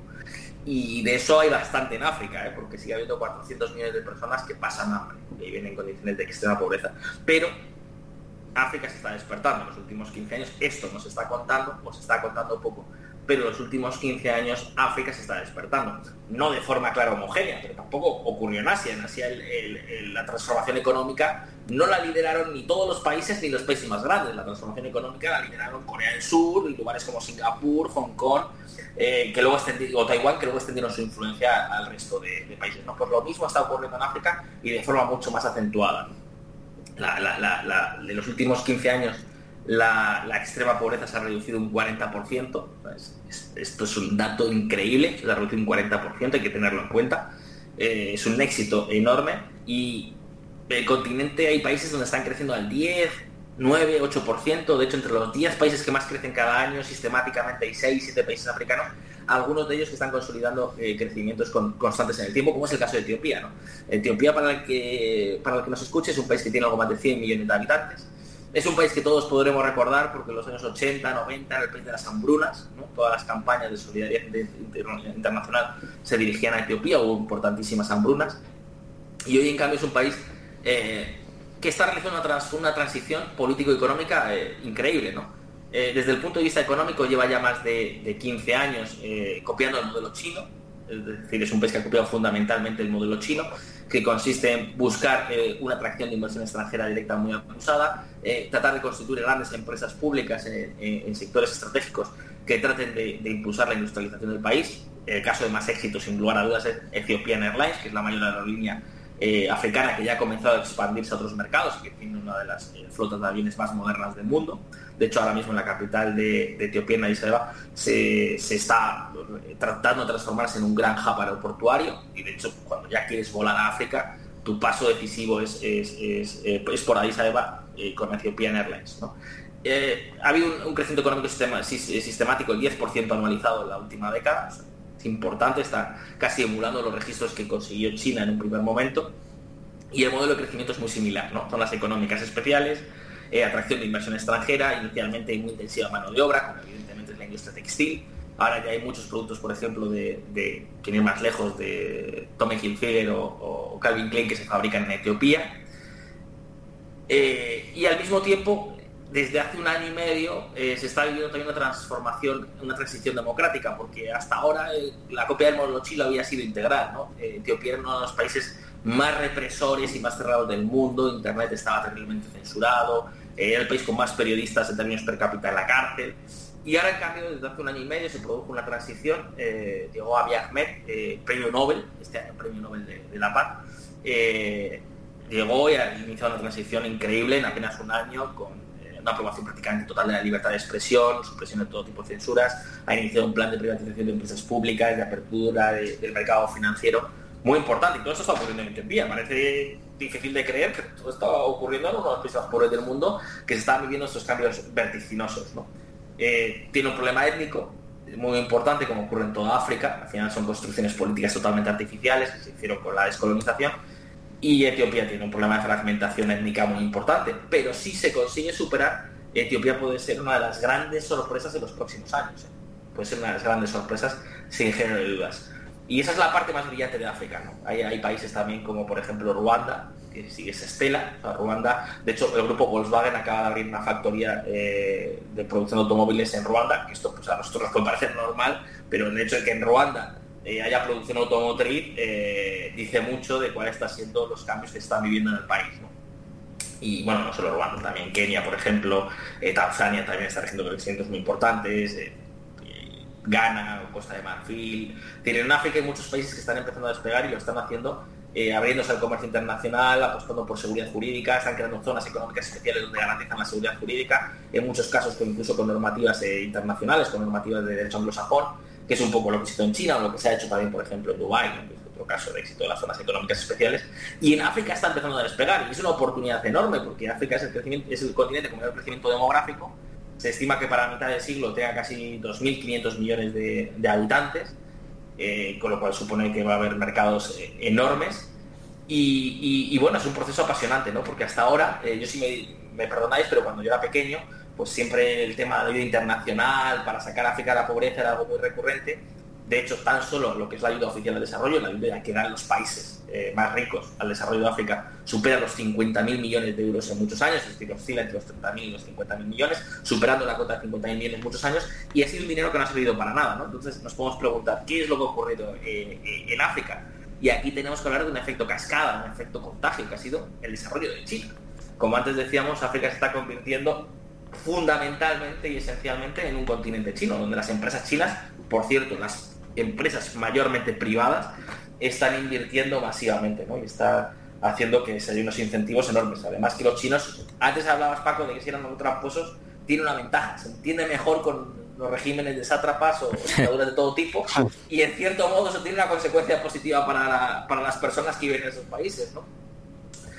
Eh, África está desarrollando proyectos de infraestructuras muy importantes a lo largo del continente, inversiones industriales por ejemplo, hablando de Etiopía, ¿no? Etiopía tiene un problema, no tiene salida al mar, pero en cambio ahora se, acaba de construir eh, una red ferroviaria de 6.000 millones de dólares, que por ejemplo ya conecta Abeba con el puerto de Djibouti, una salida natural al mar, está teniendo unas tasas de ocupación de más del 98%, es decir, está siendo todo un éxito porque hay una carencia de infraestructuras, y eso lo ha desarrollado China, lo ha desarrollado capital chino.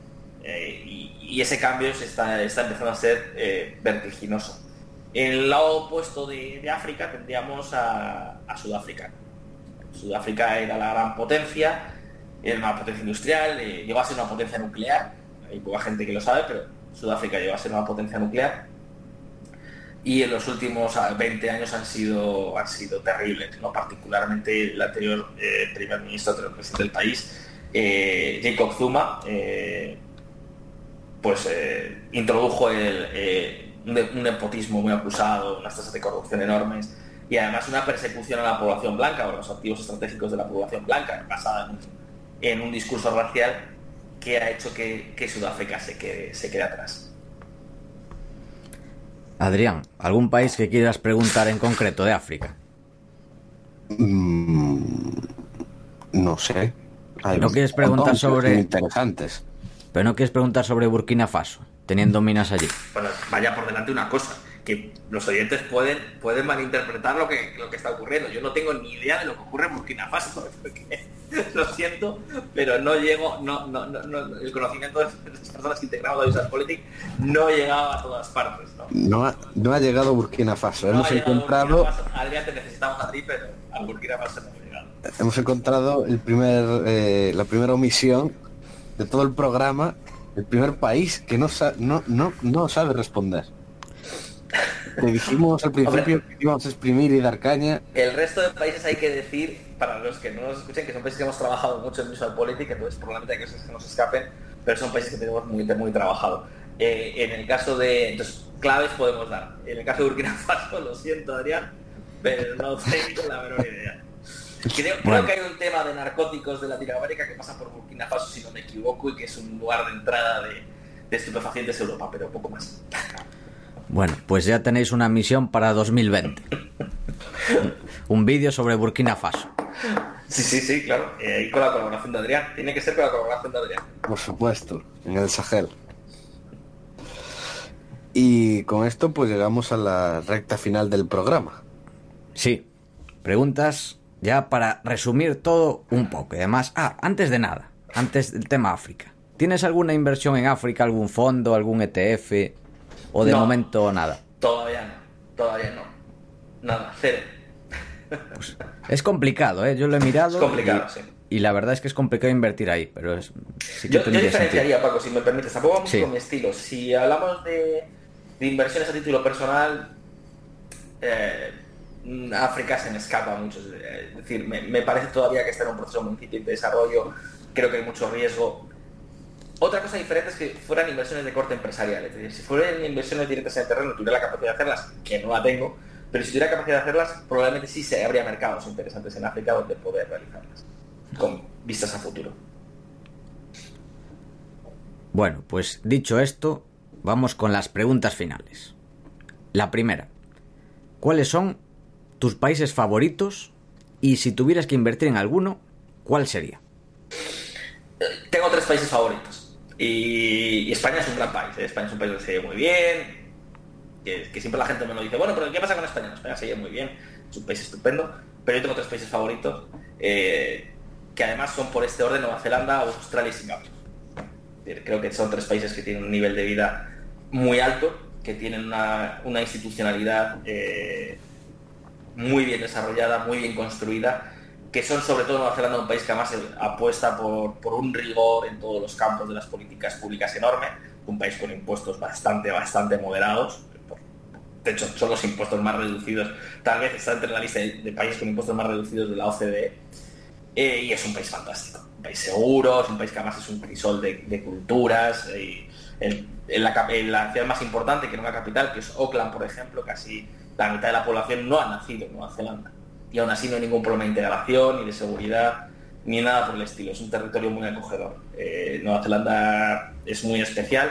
Australia, que es un país que tiene unos niveles de vida enormes, además recursos naturales es riquísimo. Hay ciudades como Melbourne, como Melbourne o Sydney que te, cuando las conoces te, te dejan descolocado, porque son como ciudades europeas, pero con un nivel de prosperidad eh, enorme, ¿no? además con mucho sol, y ahí recuerda mucho a España, hace casi que te sientas como en casa. Y luego Singapur, eh, Singapur es que es el ejemplo del, crecimiento, el desarrollo, el potencial de la seguridad jurídica y de cómo una zona pobre puede transformarse en pocos años. Eh, Singapur en el año 56 hay, hay estudios muy interesantes que, por ejemplo, desde el punto de vista sociológico, que por ejemplo determinan que Singapur, o sea, cuenta que en, año, en Singapur en el año 56 eh, cada cuarto de baño era compartido por siete familias. O un lugar muy pobre. Vaya cambio. pobre. Y hoy en cambio estamos hablando de uno de los lugares con más renta per cápita del mundo, donde además se ve mucha evolución social. a mí una cosa que me gusta es cuando ves el ascensor social, ves cómo la gente ha conseguido prosperar o está consiguiendo prosperar. Eh, en Singapur, por ejemplo, hay un barrio que se llama Geylang, que es así el, barrio rojo de Singapur, por así decirlo, ¿no? Ese barrio más, bueno, pues digamos con, pues, a lo mejor con menor nivel de renta y, un poquito pues con más población eh, inmigrante y, donde hay pues pues eh, siempre hay actividad 24 horas al día, Y en Geylang, por ejemplo, ves evolución social. A mí una cosa que me encanta de Singapur es que es, una, es un ejemplo muy rudimentario, pero creo que es muy visual eh, puedes ir por la calle, ver un establecimiento que podría estar en Ruanda o podrías, o podrías encontrarlo en Vietnam, unas tejabanas y tal, y al lado en cambio una tienda muy montada, y cuando te cuentan es, no, es que empezamos de esa forma y hemos tenido de esta manera. Yo siempre que, cuando estoy en Singapur me he quedado en, una cadena de, hoteles muy pequeñitos, una cadena familiar de, población vietnamita, que empezaron en Singapur compartiendo las habitaciones, es decir, a modo de pensión, pues en una casa de dos habitaciones pues metían a 10 personas y hoy ya tienen cuatro, cuatro hoteles muy pequeñitos, pero son cuatro hoteles eh, familiares en, Singapur. ¿no? Entonces, ese ascensor social, esa evolución social que se respira por los cuatro costados de Singapur, a mí me, encanta. Y si tuviera que invertir, pues eh, cualquiera de estos países sería fantástico, pero evidentemente tal vez por en búsqueda de retorno, pues a lo mejor me inclinaría más por Vietnam, que creo que está emulando el éxito de Singapur o de China. Bueno, hay que decir que de Nueva Zelanda, no, esto no fue siempre así. De hecho, hay un vídeo de Visual Politic buenísimo de cómo cambiaron el rumbo. No, Sobre en política agraria era como la Unión Europea, básicamente, y ahora es todo lo contrario y ha sido un éxito brutal. Nueva Zelanda, eh, eso es algo que sorprende mucho a la gente, pero en el año 74 Nueva Zelanda dejaba a Argentina como un país muy abierto al comercio y a la inversión internacional. O sea, Nueva Zelanda era un país terriblemente proteccionista, terriblemente subsidiado, el gobierno era propietario prácticamente de todo, es decir, cuando decimos todo es telecomunicaciones, aerolíneas, eh, eh, empresas de navegación, eh, empresas hoteleras, ferrocarriles, o sea, el gobierno era propietario prácticamente de todo, había un, proteccionismo enorme. Si te querías suscribir, por ejemplo, a la revista The Economist, necesitabas un permiso especial del Ministerio de, Hacienda y de hecho eh, no solo había salarios mínimos, también había salarios máximos. O sea, todo está hiperregulado en, en, Nueva Zelanda y de hecho fueron años de muchísima crisis económica. De hecho, la, eh, Nueva Zelanda pasó de ser uno de los cinco países más ricos del mundo a tener la renta per cápita equivalente a la de Turquía. Y, y, en el año 74 se produjo un giro que además fue un choque, es decir, fue un gobierno laborista que de repente puso en marcha un plan de transformación total, prácticamente en cuatro o cinco años. Eh, se cambió de arriba abajo el país y hoy es uno de los países más competitivos y más abiertos al comercio, a la inversión, con menores impuestos eh, de todo el mundo. Incluso el sistema de seguridad social es uno de los pocos países del mundo donde de seguridad social es opcional. O sea, es un sistema de capitalización que es opcional. Es uno de los pocos países del mundo donde esa libertad de elección. Que bueno, ya podemos hacer otra consideración, pero la verdad es que los kiwis, que es como se conoce a la gente de Nueva Zelanda, pues es muy responsable y, contribuyen, ¿no? Y hoy tiene una dotación de servicios públicos fantástica, eh, sus universidades son pequeñas porque es un país de 5 millones de habitantes, pero por ejemplo muchas facultades, a nivel de facultades están entre las mejores del mundo, ¿no? A nivel sanitario tiene unas prestaciones medidas por la Organización Mundial de la Salud que están en vanguardia internacional. Es un país que, por ejemplo, eh, alguno de los gurús de, Silicon Valley, como eh, Peter Thiel, eh, ha considerado como una especie del futuro y de hecho se ha hecho la nacionalidad neozelandesa, ¿no? Y han comprado casa allí, igual que Jack Ma también, el fundador de Alibaba. Bueno, y hay que decir que, bueno, estamos en el podcast dos gallegos y medio, que Couto por el apellido es medio gallego, hasta ahí... No engaña a nadie. Sí, sí. Hay que decir que Nueva Zelanda es bastante parecida a Galicia. Aquí también se dan muy bien los kibis. De hecho, están justo en las antípodas. Creo que está Christchurch, que es creo que la tercera ciudad, está justo en las antípodas de Galicia. Así que si hay que emigrar, hay que plantearse ir ahí. Un sitio bastante parecido pero que parece que puede tener mejor futuro. Y por cierto, un dato, es el único país desarrollado, es el único país desarrollado del mundo donde en los últimos 30 años la agricultura, el sector primario, ha crecido en términos de peso de PIB. Es decir, la agricultura en, Nueva Zelanda tiene un crecimiento económico mayor que el del resto del país, que ya ha sido muy notable. O sea, es una fuente de riqueza enorme la agricultura que no está subsidiada, que no está subvencionada. Eh, es, una fuente de riqueza enorme porque, bueno, lo que ha hecho el gobierno es, eh, incentivar la especialización, la búsqueda de nuevos cultivos, la, el desarrollo de actividades de añadido ligadas a la, agricultura o al sector primario. Y hoy en día hay que decir que es el único país desarrollado eh, donde el sector primario ha crecido en, términos de PIB. tiene más peso hoy que hace 20 años. Lo cual es curioso. Y otros, bueno, al final estos países tipo Singapur o Australia, yo creo que muchas personas pues que estén en el tema pues ven que son países increíbles lo que han logrado. Pero, ¿cuáles dirías que son los países más infravalorados? Aquí voy a tirar cerca, Europa del Este. Voy a tirar muy cerquita de casa, Europa del Este. Eh, países como, como Polonia, como Hungría, los países bálticos, Lituania, Letonia y Estonia, eh, creo que son muy infravalorados. Es decir, cuando pensamos en esos países, pensamos todavía en países a lo mejor tal vez muy pobres. Y lo eran, porque cuando se produce el derrumbamiento del bloque soviético, eh, eran países muy pobres, ¿no? Eh, Polonia en el año 92, 93, 94, justo después de la transición de la época soviética, tenía muchos problemas, incluso a nivel, a nivel nutricional, a nivel básico. Y hoy en día son países que han, acumulado décadas de crecimiento ininterrumpido, en el caso de Polonia 25 años de crecimiento ininterrumpido, con cifras de más del 4% anual, y se han convertido en países que tienen una renta alta, con una tendencia que hacen que en pocos años, probablemente en cuestión de 15, 20 años, puedan incluso superar a España, eh, con cuentas públicas saneadas, con unos marcos fiscales mucho más atractivos, eh, donde el desarrollo de, los servicios públicos ha, sido notorio. En el caso de los países bálticos, por ejemplo, si una persona viaja a Estonia o, incluso a Lituania, se va a encontrar un país muy diferente al que puede tener en mente, ¿no? Países modernos, con muchas multinacionales, con muchas startups, eh, con con mucha actividad. Yo creo que son países muy infravalorados que tenemos aquí cerca, a tiro de piedra, y en cambio pues no, no se les ha dado esa relevancia. Creo que no hay que irse muy lejos. Bueno, hemos hablado de países favoritos e infravalorados y ahora vamos a hablar de lo contrario. ¿Cuáles para ti son los peores países para vivir e invertir? Aquí entran, claro, aquí entran, si es para vivir entran muchas variables, ¿no? Entran claro. muchísimas variables. Eh, para invertir, los países latinoamericanos por excelencia, como antes comentábamos, de Argentina y Brasil, a mí de momento me aterran. O sea, si tuviese que invertir mi dinero, probablemente serían mis... Perdón a la audiencia que nos está escuchando de Argentina y Brasil.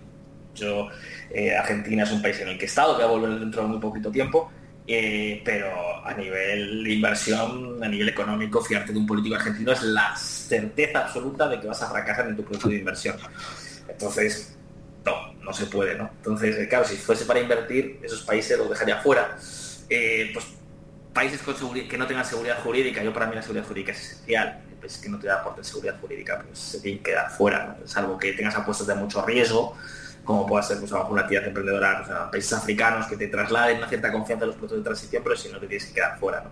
Pero países que puedan sorprender, realmente yo diría que, que, Brasil o, o, Argentina los dejaría completamente fuera. Soy muy escéptico también con el cambio de la mayor parte de países árabes. Sea, soy muy escéptico. Ha habido un caso, algún pequeño micro caso de éxito, como puede ser Emiratos Árabes Unidos. Pero en general soy muy escéptico con, su capacidad de transformación con su capacidad de desvincularse de los hidrocarburos y con lo que yo pueda conllevar en el futuro. Y luego países de Asia Central, pues antes hablábamos de Uzbekistán, bueno, países de Asia Central también, lo mejor para un inversor, salvo que quiera asumir enormes eh, niveles de riesgo, es salir corriendo. Y la India, pues lo mismo, la India es un país que yo creo que a día de hoy tiene muchas incertidumbres, tiene mucho potencial, pero tiene muchísimas incertidumbres. Entonces, yo creo que tampoco es, eh, no, quien, quien, comprenda un poco, quien siga un poco la escuela value, ¿no? Dicen que el, primer acción es siempre no perder tu dinero. Bueno, pues huye de los países donde puedas perder tu dinero con mucha facilidad, Y la India es uno de esos países que te puede ofrecer muchos retornos, pero también muchos quebrados de cabeza. Entonces creo que hay alternativas mejores. Y de hecho, siguiendo en esta línea, de hecho no sé si quizá quieras repetir algún país aquí. Eh, ¿Cuáles son los países más sobrevalorados? que la gente diga, no, pues está bien o es me, pero tú digas, no, no, me parecen terribles. Por cierto, otro país infravalorado, ahora contesto, es Canadá. Canadá es un país limítrofe a Estados Unidos, con plena, prácticamente una integración total con Estados Unidos, con mucha estabilidad política, con unas cuentas públicas razonablemente saneadas, muy abierto al mundo eh, con una fiscalidad menor incluso a nivel corporativo que la de Irlanda, o sea, que es un país muy atractivo. Respecto a los países más, más sobrevalorados, Chile era un país muy sobrevalorado.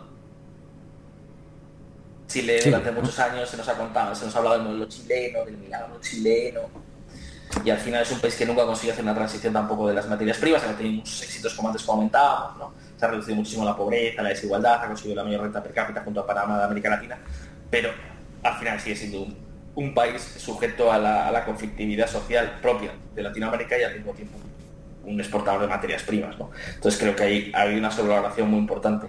Y luego países de Europa, países de Europa, yo lo siento, países como ahora se está hablando también mucho de Francia, se está hablando mucho de Portugal.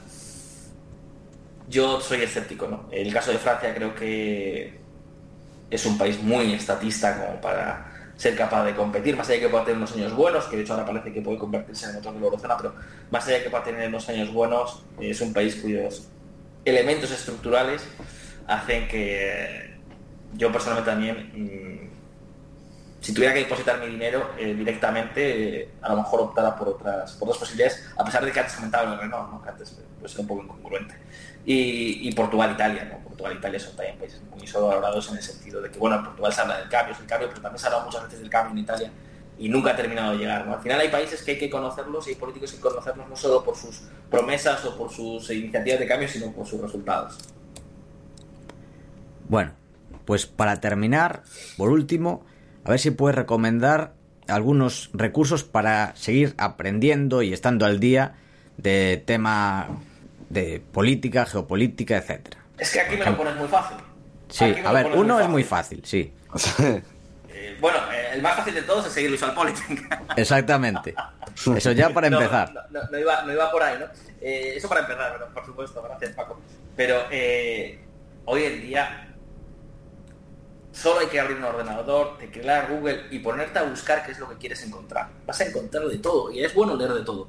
Eh, puedes entrar en Amazon y tener acceso a miles y miles y prácticamente todas las publicaciones del mundo.